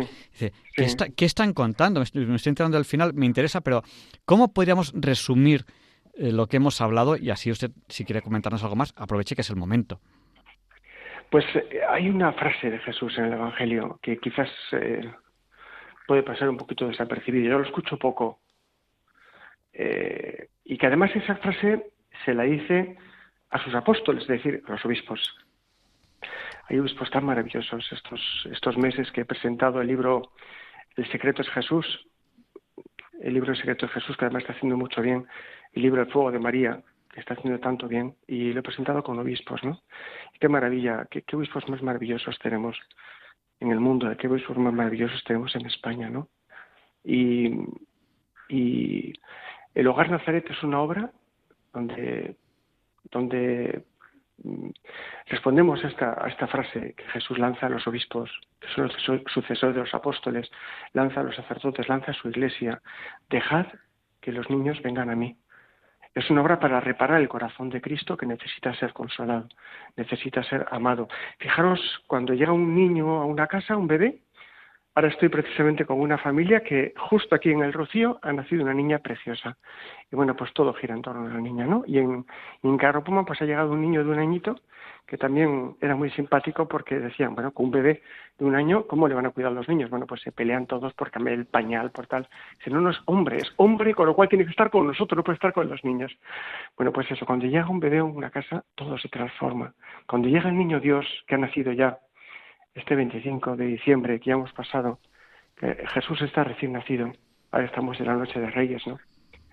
Eh, todo cambia, Jesús todo lo cambia, todo lo transforma, y Jesús puede transformar nuestra realidad triste, una realidad gozosa, o sea, como dicen los niños, de una manera muy sencilla, nosotros no podemos, pero con Dios lo podemos todo. Entonces, qué bueno sería que, que en estos, en estos días, pues mira, pues Puede ser ahí, hay muchas obras de, la Iglesia. Esta es una obra que vive de la providencia. Si quieres ayudar a Hogar Nazaret, terminante de Toledo.es, pues fenomenal, pero hay tanto dolor, tanta necesidad de esperanza. Y los cristianos tenemos esa esperanza, que Dios ha nacido, que Dios está con nosotros, en nosotros. Acércate a la iglesia. Dile, dile, pide al sacerdote una buena confesión, que hace una buena confesión. Comulga, recibe a Jesús. Sé tú la cuna de Jesús y y, en tu vida ves cómo empieza a cambiar. Deja a Dios que haga, que sea el, que dirija tu vida, no seas tú. Que sean los planes de no tus planes. Eso es lo que estamos hablando, ¿no? Más o menos. Sí, sí. Y yo, eh, una reflexión, mientras le, escuchaba hablar, yo una vez, una vez, salvé a un niño porque iba a ser abortado y hablé con la madre y tal, y, salvé a ese niño. Y, tuve una satisfacción impresionante. Digo, me imagino la que tiene que tener usted cuando son miles los niños que usted les ha, les cambiado la vida. Y además ahora este año es mágico también para nosotros, es, es, especial. Estamos esperando, bueno, algo precioso que se llama Ruth Balbás. Ruth Balbás es una chica maravillosa, seguro que me está escuchando, de Santander, maravillosa, donde pues ella vino unos días a Hogar Nazaret y ha decidido vender su farmacia, dejar su vida, dejar todo, tiene treinta y tantos años, para entregarse totalmente a Dios eh, y no lo hace por servir a los niños, sino por servir a Dios. Y entonces vamos a poner el hogar otra vez en marcha, el hogar de niños por nacer, que son pues precisamente estas chicas que, pues, que han sufrido horrores, que han vivido cosas tremendas y que son acogidas con un cariño inmenso en el hogar Nazaret y que tienen a sus bebés y que ese bebé que era lo que atentaba contra su felicidad, contra su libertad, contra sus planes, se convierte en su inmensa alegría, en su razón de vivir, ¿no? Y, y eso es una maravilla. Entonces, estamos esperando a Ruth para poner en marcha los psicógrafos otra vez, que es hemos interrumpido un poquito por, por, pues, por temas logísticos ¿no? y tal. Y, nada, pues eh, empezamos el año redoblando nuestras, nuestras, nuestras fuerzas ¿no? para, para llegar también a estos bebés. Cuando rescatamos a un, a un niño, siempre vemos al que es más vulnerable, ¿no? al que es más necesitado ese es el niño que tiene preferencia en el hogar Nazaret. Entonces, ¿quién es el más vulnerable? ¿Quién es el más necesitado? Pues muchas veces la madre está embarazada y ese es el niño más necesitado, ¿no? Ese es el niño que hay que rescatar. Y sí, es una gozada. Así que imagínate qué felicidad, qué satisfacción. Pero satisfacción sobre todo porque está el profundo convencimiento de que lo que hicisteis, uno de estos mis pequeños hermanos conmigo lo hicisteis, ¿no? Entonces, esto el tema del discernimiento, y que, esto, que radios que sea, que yo lo haga, y dice, pues es que si, si, si un niño es feliz, sonríe, es Jesús el que sonríe, es feliz. Si un niño juega al fútbol, es Jesús el que está jugando al fútbol. Y si te dice, hoy es el día más feliz de mi vida, es que te lo está diciendo el mismo Dios, gracias, ¿no? Porque estoy feliz aquí. Impresionante. Don Ignacio María Doñoro, sacerdote, fundador de Hogar Nazaret. Les invito a que visiten la página web porque es sencilla pero es impresionante. Y como son las obras de Dios, sencillas pero impresionantes. O sea, y, poco más que contar. Lo, que, lo que nos ha dicho que si se lo han perdido, les recomiendo que lo escuchen en el podcast de, Diálogos con la Ciencia, que estará colgado en un par de días. Y perdóname, Javier, hay dos libros que están haciendo muchísimo bien. El fin no fue el recoger un dinero, porque sabes que un día pues, pues es que un libro no lo lee nadie, nadie compra libros, la verdad, la gente lo lee por internet y tal, ¿no? Pero hemos han escrito dos libros para hacer un servicio a la iglesia, un servicio a los hombres, ¿no? Eh, que se llama El fuego de María y El secreto es Jesús. Mm. El fuego de María ya va casi, se está terminando la cuarta edición y es espectacular el bien, bien, bien que está haciendo. Nunca pensé que un libro iba a hacer tanto bien, ¿no? Nunca pensé. Y El secreto de Jesús, pues también está haciendo un bien espectacular. Os lo recomiendo. Si no habéis hecho todavía regalo de Reyes, eh, yo no sé si esto se puede decir, si por Amazon, en fin, porque a veces las librerías eh, lo pides y luego te tarda más y tal, pero pues merece la pena, merece la pena hacer un regalo así, merece la pena arriesgarse a hablar de Dios sin miedo, ¿no? No tengamos vergüenza nunca hablar de Dios, no tengamos vergüenza a regalar un libro que te hable de Dios, porque además es precisamente aquellos que niegan a Dios los que más lo necesitan, los que más sed tienen de él. y, y bueno, porque usted ha empezado la, entrevista diciendo que los Reyes Magos están todo el año. O sea, que si ya han hecho el regalo de Reyes, no pasa nada porque los Reyes Magos están todo el año. por, lo menos en mi casa. Aquí la magia, aquí la magia del milagro, de, la novedad. O sea, a veces cuando me preguntan, oye, ¿y qué, va a ser, qué vais a hacer la semana que viene? Y yo, jo, pues no lo sé. O sea, es que cada día es tan sorprendente, cada día el Señor nos sorprende más, que es una gozada, no sabes lo que vas a hacer dentro de una semana. Vivir el presente. Sí, hace muy Vivir el presente Sí, como decía el cardenal Cañizares, que el porcito pues ya se encuentra mal, me decía el otro día, no, no, no, no, hay que vivir el, el día a día, no, no, eso es un falso, decía él. Hay que vivir minuto a minuto, que me gusta esa frase. Hay que vivir minuto a minuto sabiendo que, que Jesús está con nosotros, que es un regalazo. Y vivir en gracia. No lo dejes para mañana, vive en gracia. Merece la pena vivir con Él. Dar una oportunidad a Jesús que entre en tu vida, que te haga ese regalo. Pues nada, a, nosotros los Reyes Magos a casa vienen cualquier día del año, así, cuando quieren, vienen. Y, de hecho Balduino no hace mucho, no hace mucho, me decía ya unos añitos, pero no hace mucho, eh, me decía, en el colegio eh, me dicen que, que, los Reyes Magos no sé qué, que los Reyes Magos no sé cuánto, dice, pero no es verdad, dice, yo voy a hacer como papá, que nunca compra nada y verás cómo le traen todos los Reyes Magos.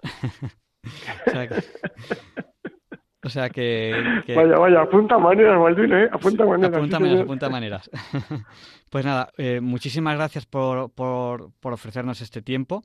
Y... Gracias, queridos amigos, queridos oyentes. Eh, yo también empecé en Radio María hace muchos años, cuando no había nada. El otro día estuve en los estudios y me sorprendí bastante. Fue como una obra que nadie creía, que nadie daba un duro para aquella obra, eh, que era una, un origen, una radio militar que teníamos en Cuatro Vientos pues mira, qué bonito. Anda, pues yo, también estuve ahí, yo también estuve en, el sótano, que se bajaban las escaleras. Ya ves, pues eso, qué, qué gozada, ¿no? Qué gozada que con nosotros no podemos, pero con Dios lo podemos todo. Con pues Dios se puede, con Dios se puede ser feliz. eh, la vida es muy corta como para estar amargado. Deja tus problemas al Señor y entrégale a Él tu corazón y deja que la haga. Deja a Él, déjale a Él. Pues muchas gracias por dedicarnos este tiempo. Aquí ya, ya es Noche de Reyes, ahí será dentro de, unas horas. Un abrazo muy fuerte y, un fortísimo abrazo. Y, muchísima suerte y muchísimo ánimo. Digo suerte, pero aquí la suerte es Dios. con, hogarnazaret.es, que animo a los Yo suelo decir que en vez de suerte, yo pido justicia, que nos demos cuenta que tenemos la obligación, obligación de, cambiar la vida de las personas. La obligación, porque mucho hemos recibido en nuestra vieja Europa y hay gente como estos niños que no son los últimos de la tierra, donde sufren muchísimo y tenemos que dar parte de lo que hemos recibido, porque, porque ellos también tienen sus derechos, su infancia. Pues muchísimas gracias. Y buenas noches. Un fuerte abrazo, gracias. Buenas noches, gracias. Bueno, pues vamos a saludar a Javier de Vigo y presentamos la sección de Luis Antequera, la sección de historia de diálogos con la ciencia. Hoy no es un día cualquiera. Es disfrutar, espero que os guste. It's a lovely day today, and whatever you've got to do, I'd be so happy to be doing it with you. But if you've got something that must be done, and it can only be done by one, there is nothing more to say. Except it's a lovely day for saying it's a lovely day.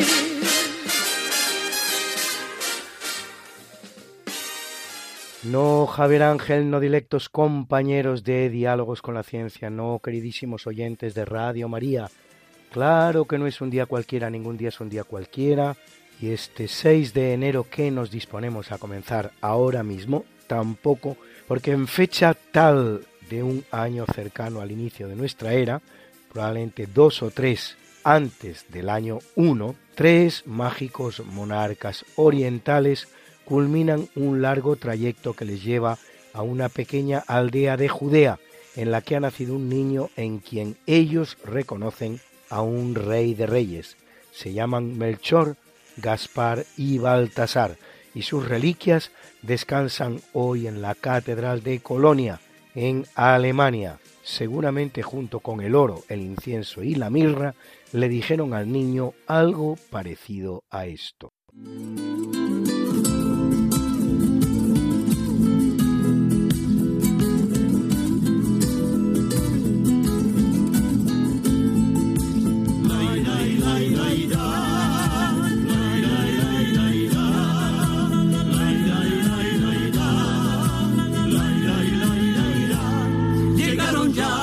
Eran tres, Melchor, Gaspar y el negro Baltasar.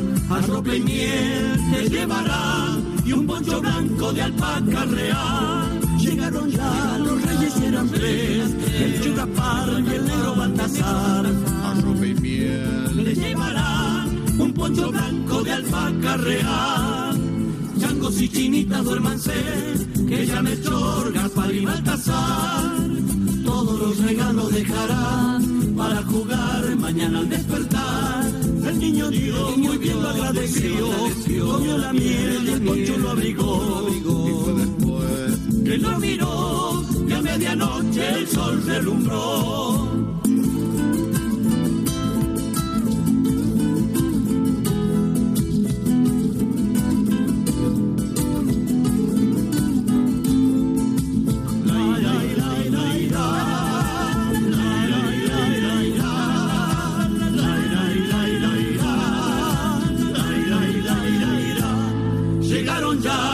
Eran tres, el que Gaspar y el negro Baltasar, arrope y miel te llevarán y un poncho blanco de alpaca real. Llegaron ya, los reyes eran tres, el que Gaspar y el negro Baltasar, arrope y miel te llevarán un poncho blanco de alpaca real.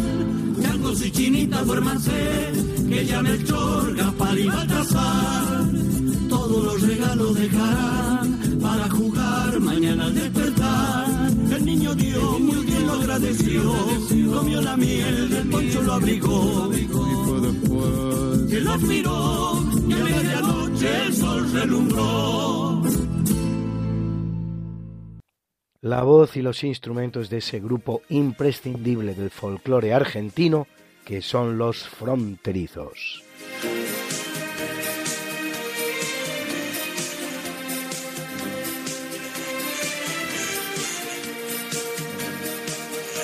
Y es una fecha importante de la reconquista española, pues en 1233 Fernando III el Santo recupera Úbeda y en 1492 otro Fernando, Fernando el Católico V de España, acompañado de su flamante esposa, la gran reina Isabel la Católica, entran triunfalmente en Granada.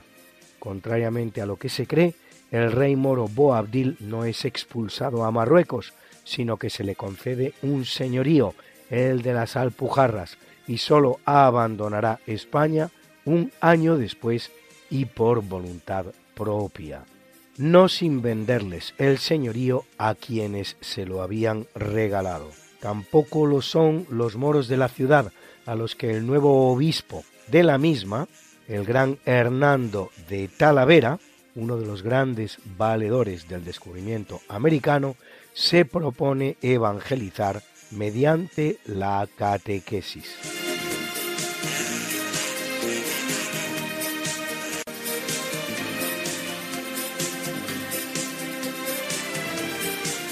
En el capítulo siempre fecundo de la conquista, colonización y evangelización de América por los españoles que va a permitir a los indígenas americanos el tránsito del neolítico al renacimiento en apenas dos generaciones, un tránsito que a los europeos había costado 7.000 enteros años, es una fecha propicia para la creación de algunas de las más de 700 ciudades que los españoles fundan solo en América, a las que unir las fundadas en el Pacífico. Porque en 1494, en el que es su segundo viaje al Nuevo Mundo, en la costa noroccidental de la isla de la Española y solo a unos kilómetros de donde se hallara el fuerte Navidad, la primera ciudad española en América, construida con los restos de la nao Santa María, Cristóbal Colón funda la Isabela, que llama así en honor de Isabel la Católica. En 1535, Francisco Pizarro recibe un halagüeño informe de tres rastreadores enviados por él al valle del Rímac tan positivo que decide crear en él la nueva capital del Perú, a la que, en honor a los tres reyes magos, bautiza como Ciudad de los Reyes, conocida hoy como Lima, nombre que podría recibir por la proximidad con el río Limac o incluso por deformación del nombre del valle, Rimac. En 1542, sobre la antigua ciudad maya de To, con 70 familias españolas y 300 indígenas mayas, el español Francisco de Montejo funda la ciudad de Mérida, hoy capital del estado de Yucatán, en México, y en 1550 los exploradores españoles Hernando de Santana y Juan de Castellanos fundan en Colombia Valledupar.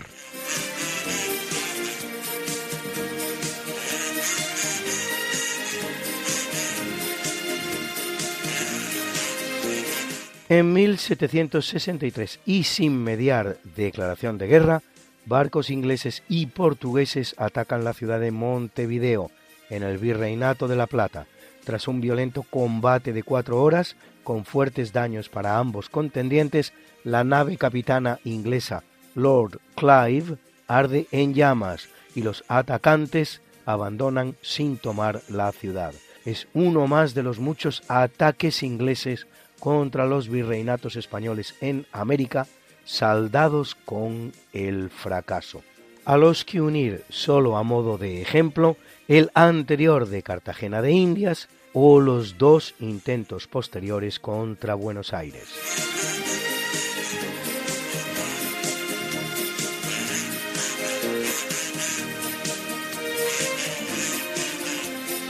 En 1838 en Estados Unidos el norteamericano Samuel Morse, inventor del telégrafo, realiza la primera demostración pública de su invento con un cable de 2 kilómetros de longitud. Cinco años después, el Congreso norteamericano le concede 30.000 dólares para construir una línea telegráfica. El invento revoluciona el mundo de las comunicaciones, convirtiéndose en el método más rápido de información nacional e internacional hasta que la progresiva aparición de otros medios como el teléfono, el fax, el correo electrónico y la red lo vayan arrinconando, si bien todavía al día de hoy sigue utilizándose en comunicaciones, sobre todo de tipo oficial.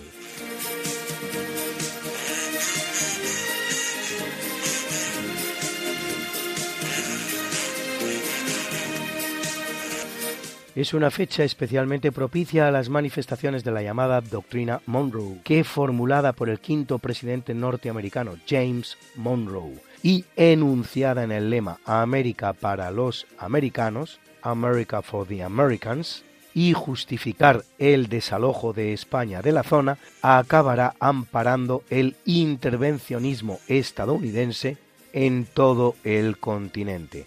Así, en 1912, 64 años después de conquistado y arrebatado a México durante la Guerra Mexicano-Norteamericana, que le cuesta más de 2 millones de kilómetros cuadrados en pérdidas territoriales ante su vecino del norte, Nuevo México se convierte en el cuadragésimo sexto estado de los Estados Unidos de Norteamérica.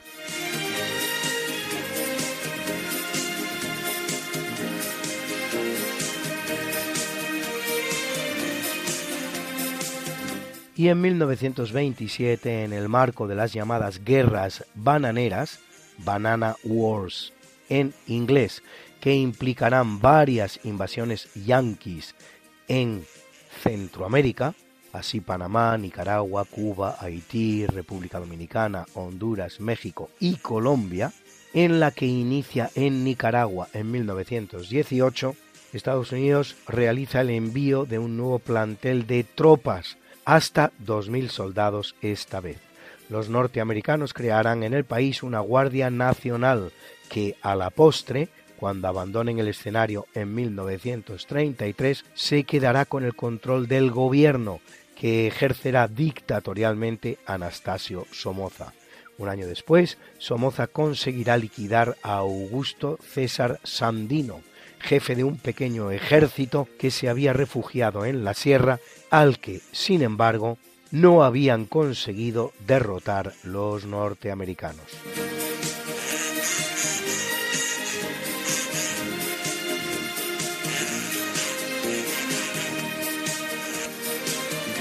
En 1945, en el marco de la Segunda Guerra Mundial, tropas soviéticas liberan el campo de concentración de Auschwitz. En él, en un espectáculo atroz, se van a encontrar hacinados a varios miles de judíos demacrados en las peores condiciones de salubridad y junto a ellos los restos de hasta un millón que han sido masacrados y sus cadáveres incinerados. Pero también a miles de compatriotas rusos presos de guerra que serán automáticamente enviados a los campos de concentración soviéticos en Siberia acusados de no haber sido buenos patriotas por haberse dejado apresar. En cuanto a Polonia, tampoco para los polacos son buenas noticias, pues se inicia una de las más crueles dictaduras que ha conocido el país, estableciéndose en él un régimen comunista empobrecedor y embrutecedor que va a durar hasta 1989, 43 años de dura dictadura comunista.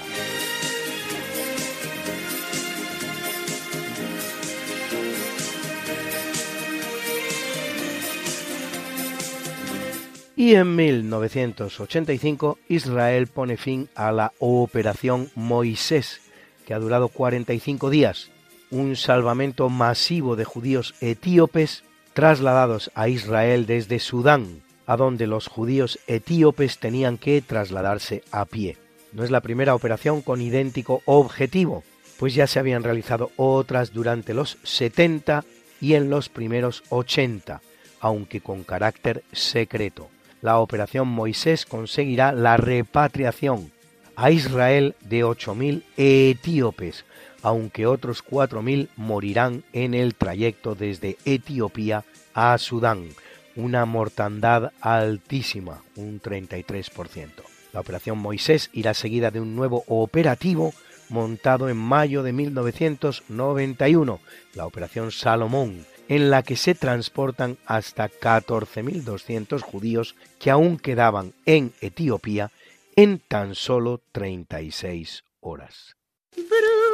Bruna, Bruna, nació María y está en la cuna, nació de día, tendrá fortuna. Por dar a la madre su vestido largo y entrar a la fiesta con un traje blanco.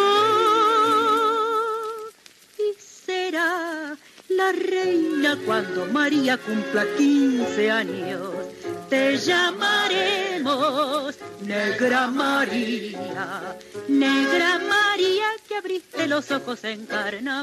En el capítulo del natalicio, en 1367, nace en Burdeos, en Francia, el que será rey de Inglaterra como Ricardo II, que se ve obligado a combatir a la levantisca nobleza inglesa y reconquista Irlanda en 1394. Capturado por su rival Enrique Bolingbroke, futuro Enrique IV, tras un reinado de 22 años renuncia a la corona y es confinado en el castillo de Pontefract, donde morirá seguramente asesinado solo unos meses después. Protagonista de la obra de Shakespeare, Ricardo II, su reinado se halla en la base de la llamada Guerra de las Dos Rosas entre los Lancaster y los York, aunque esta en realidad no comienza hasta 55 años después de su muerte.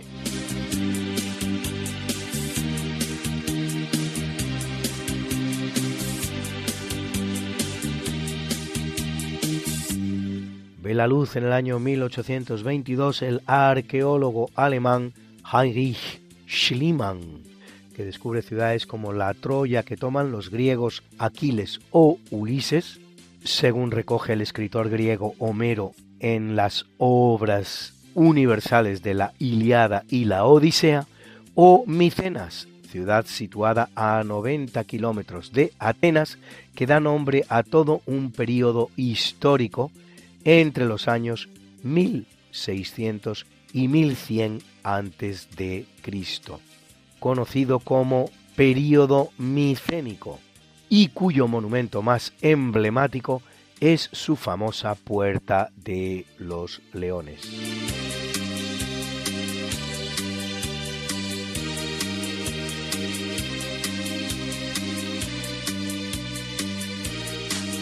En 1855 nace King Cam Gillette, industrial e inventor estadounidense artífice de la hoja de afeitar desechable en 1901. No es la primera de tal condición, pero sí la que rompe el mercado con sus innovaciones. En 1903 vende 168 cuchillas, en 1904 100.000 y en 1915 70 millones. La Gran Depresión, sin embargo, le llevará a la ruina. Políticamente hablando, Gillette militará en el llamado socialismo utópico, partidario, entre otras cosas, de la existencia de una gran corporación nacional y única gestionada por el pueblo. Vamos, un monopolio como la copa de un pino y además comunista, y preconizará la idea de concentrar toda la población estadounidense en una gran urbe aledaña a las cataratas del Niágara. Cuando el ser humano se pone a pensar puede llegar a ser peligrosísimo.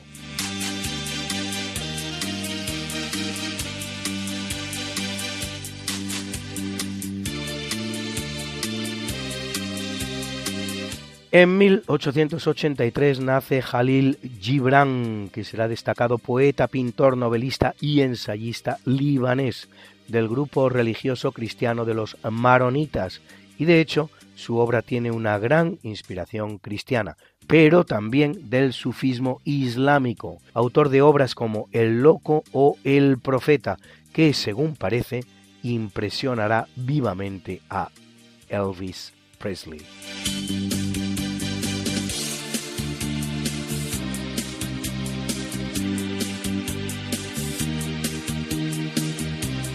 Y nace en el año 1923 Santiago Grisolía, bioquímico español especializado en el tema de la fijación del anhídrido carbónico, autor de más de 400 trabajos científicos y 30 artículos divulgativos, que morirá un año y pocos meses antes de cumplir los 100.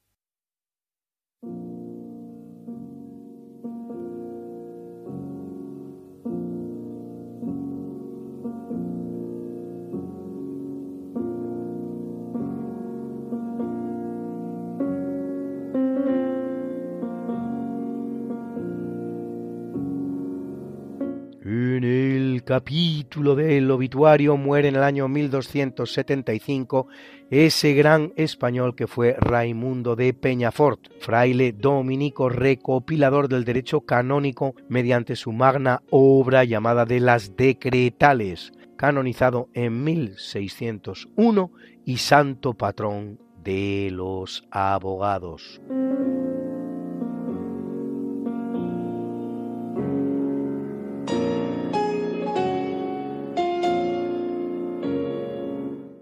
1852 muere el francés Louis Braille, inventor del sistema de lectura para ciegos que lleva su nombre, braille en español, ciego él mismo desde los tres años de edad. El lenguaje para la lectura de su invención, llamado también fecografía, se basa como el telégrafo del que hemos hablado más arriba, en un sistema de puntos que en este caso son grabados en relieve sobre las hojas de papel, representando las distintas letras que el lector ciego tiene que reconocer al tacto.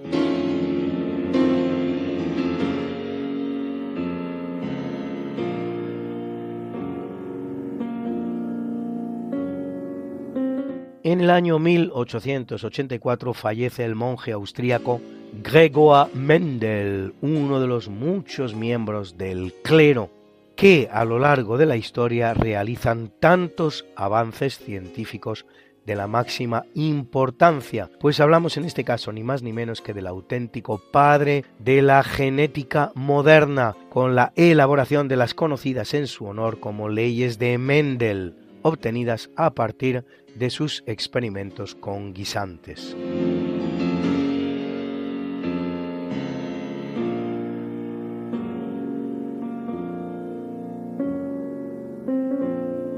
En 1934, en Chamonix, en Francia, de un tiro en la cabeza, muere el ciudadano ruso Alexandre Stavisky.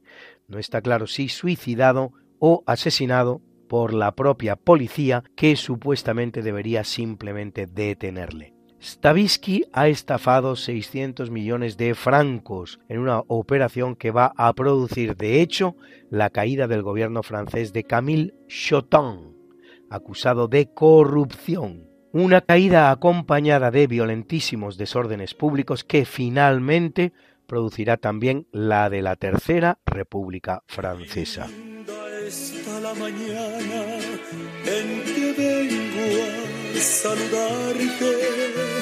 Venimos todos con gusto y placer a felicitarte.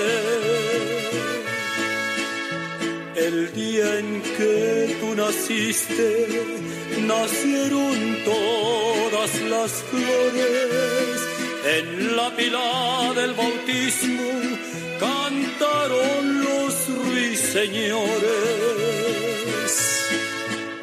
Ya viene amaneciendo, ya la luz del día nos dio. Levántate de mañana, mira que ya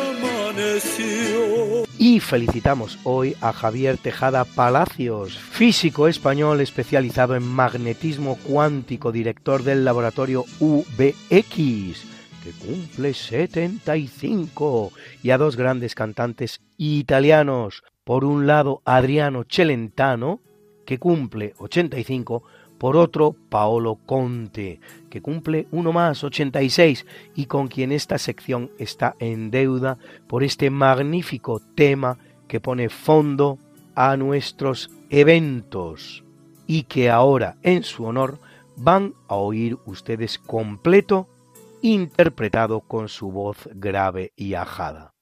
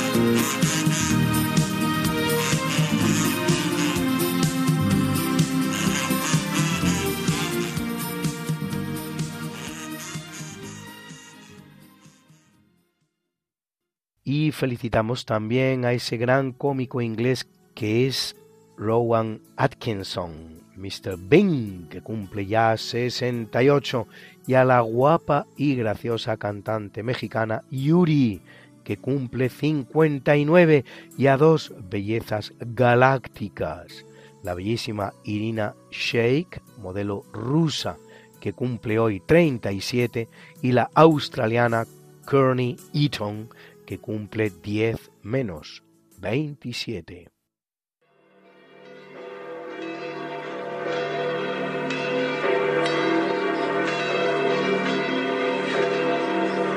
Y celebra la Iglesia Católica la Epifanía o manifestación del Señor, expresada en la visita de los magos de Oriente a la Sagrada Familia y en consecuencia a Melchor, Gaspar y Baltasar que son estos tres magos de los que hablamos, y a Anastasio, Anatolio y Pompeyano, mártires, mártires, mártires, a Melanio, Dimas, Pedro y Tomás, obispos, obispos, a Herminoldo, Abba, Abba, a Liceria, Virgen, Virgen, Virgen, y a Nilamón, confesor, confesor, confesor.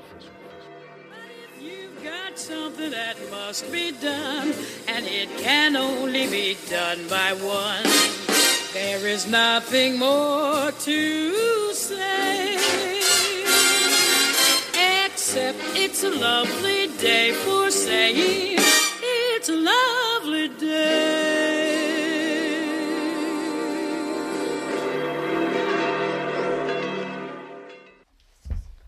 Ahora el profesor José Manuel Amaya presenta la sección de curiosidades científicas.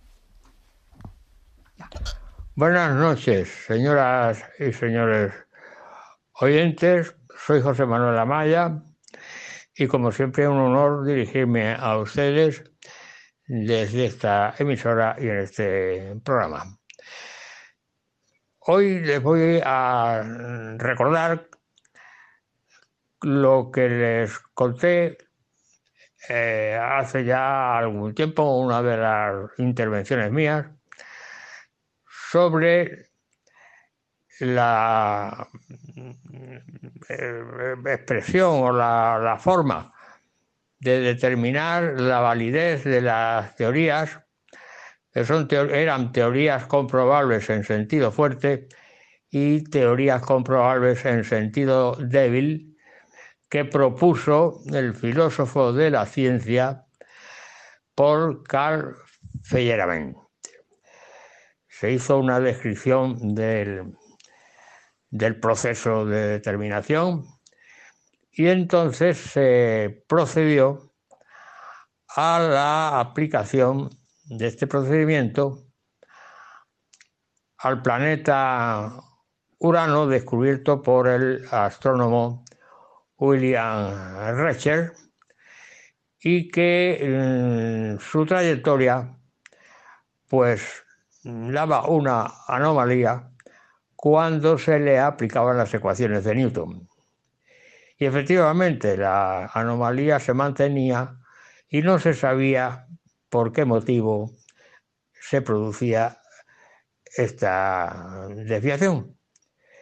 Por lo tanto, era motivo suficiente, según la eh, filosofía de la ciencia establece, para que si la teoría, una teoría determinada, en este caso una teoría determinista, como es la de la aplicación de las ecuaciones de Newton, pues era motivo suficiente para desechar la teoría y producir lo que se llama una, una falsación, porque no se encontraba el motivo por el cual esta desviación tenía lugar.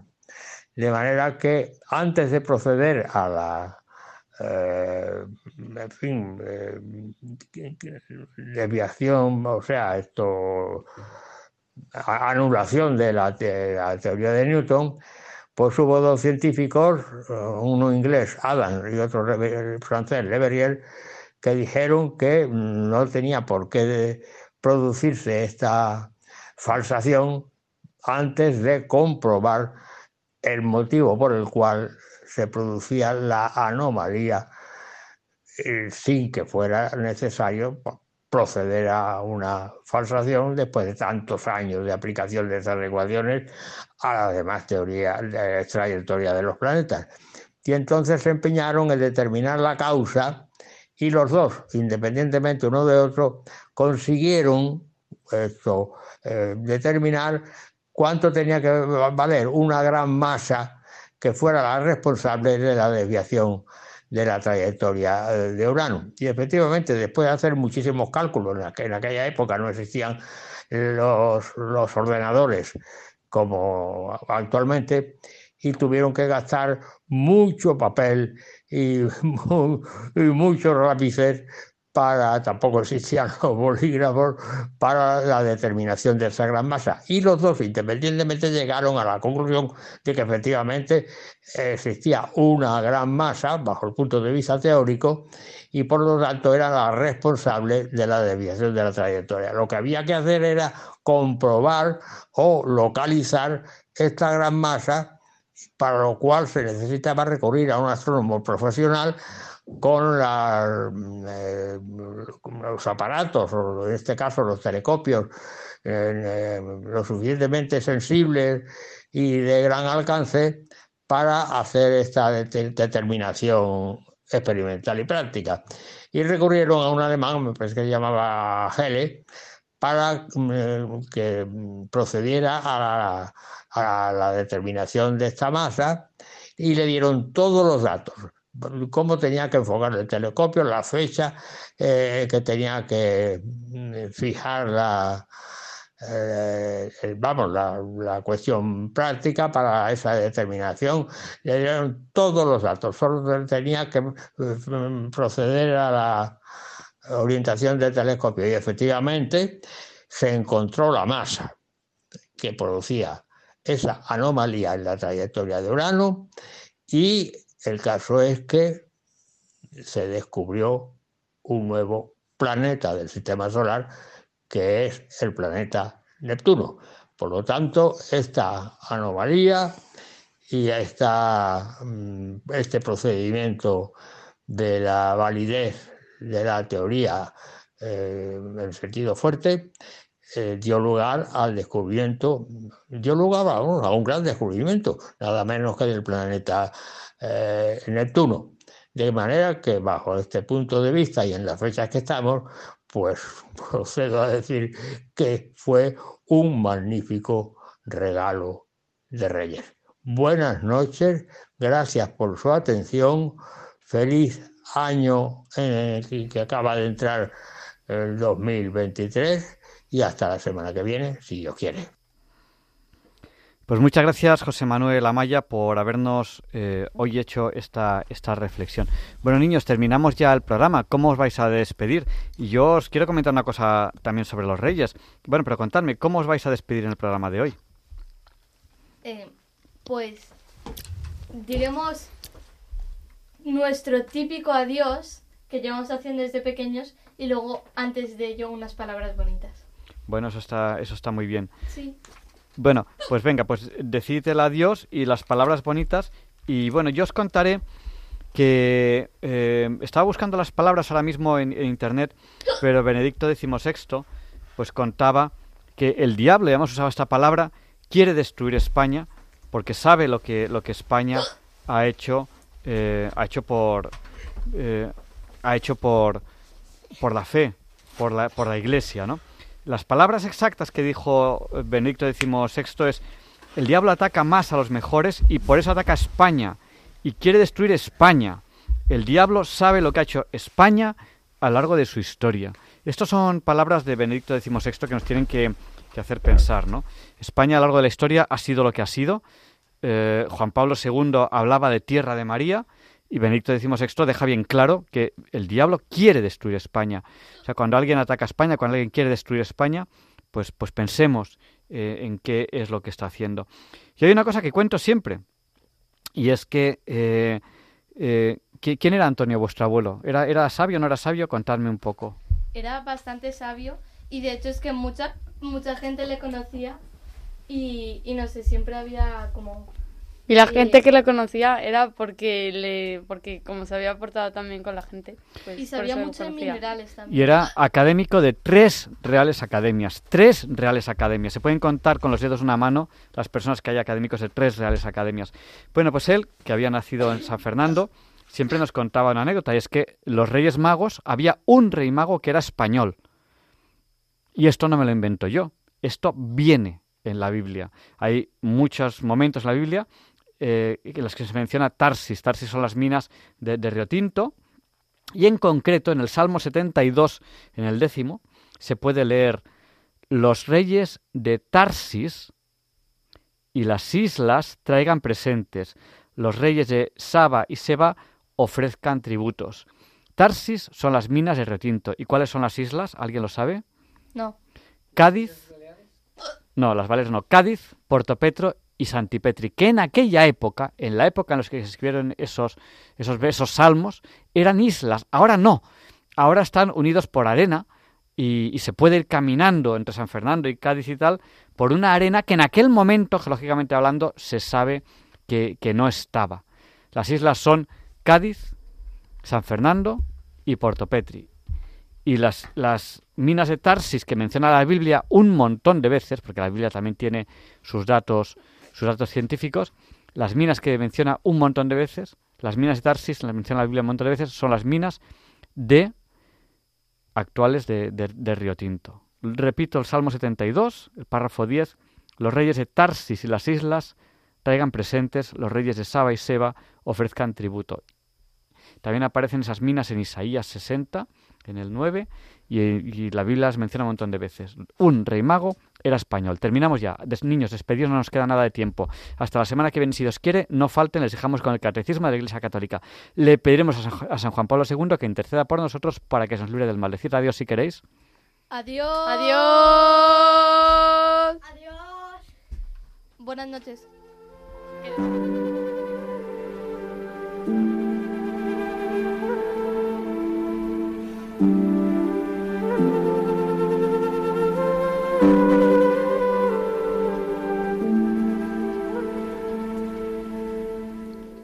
Y así concluye en Radio María el programa Diálogos con la Ciencia. Dirigido por Javier Ángel Ramírez.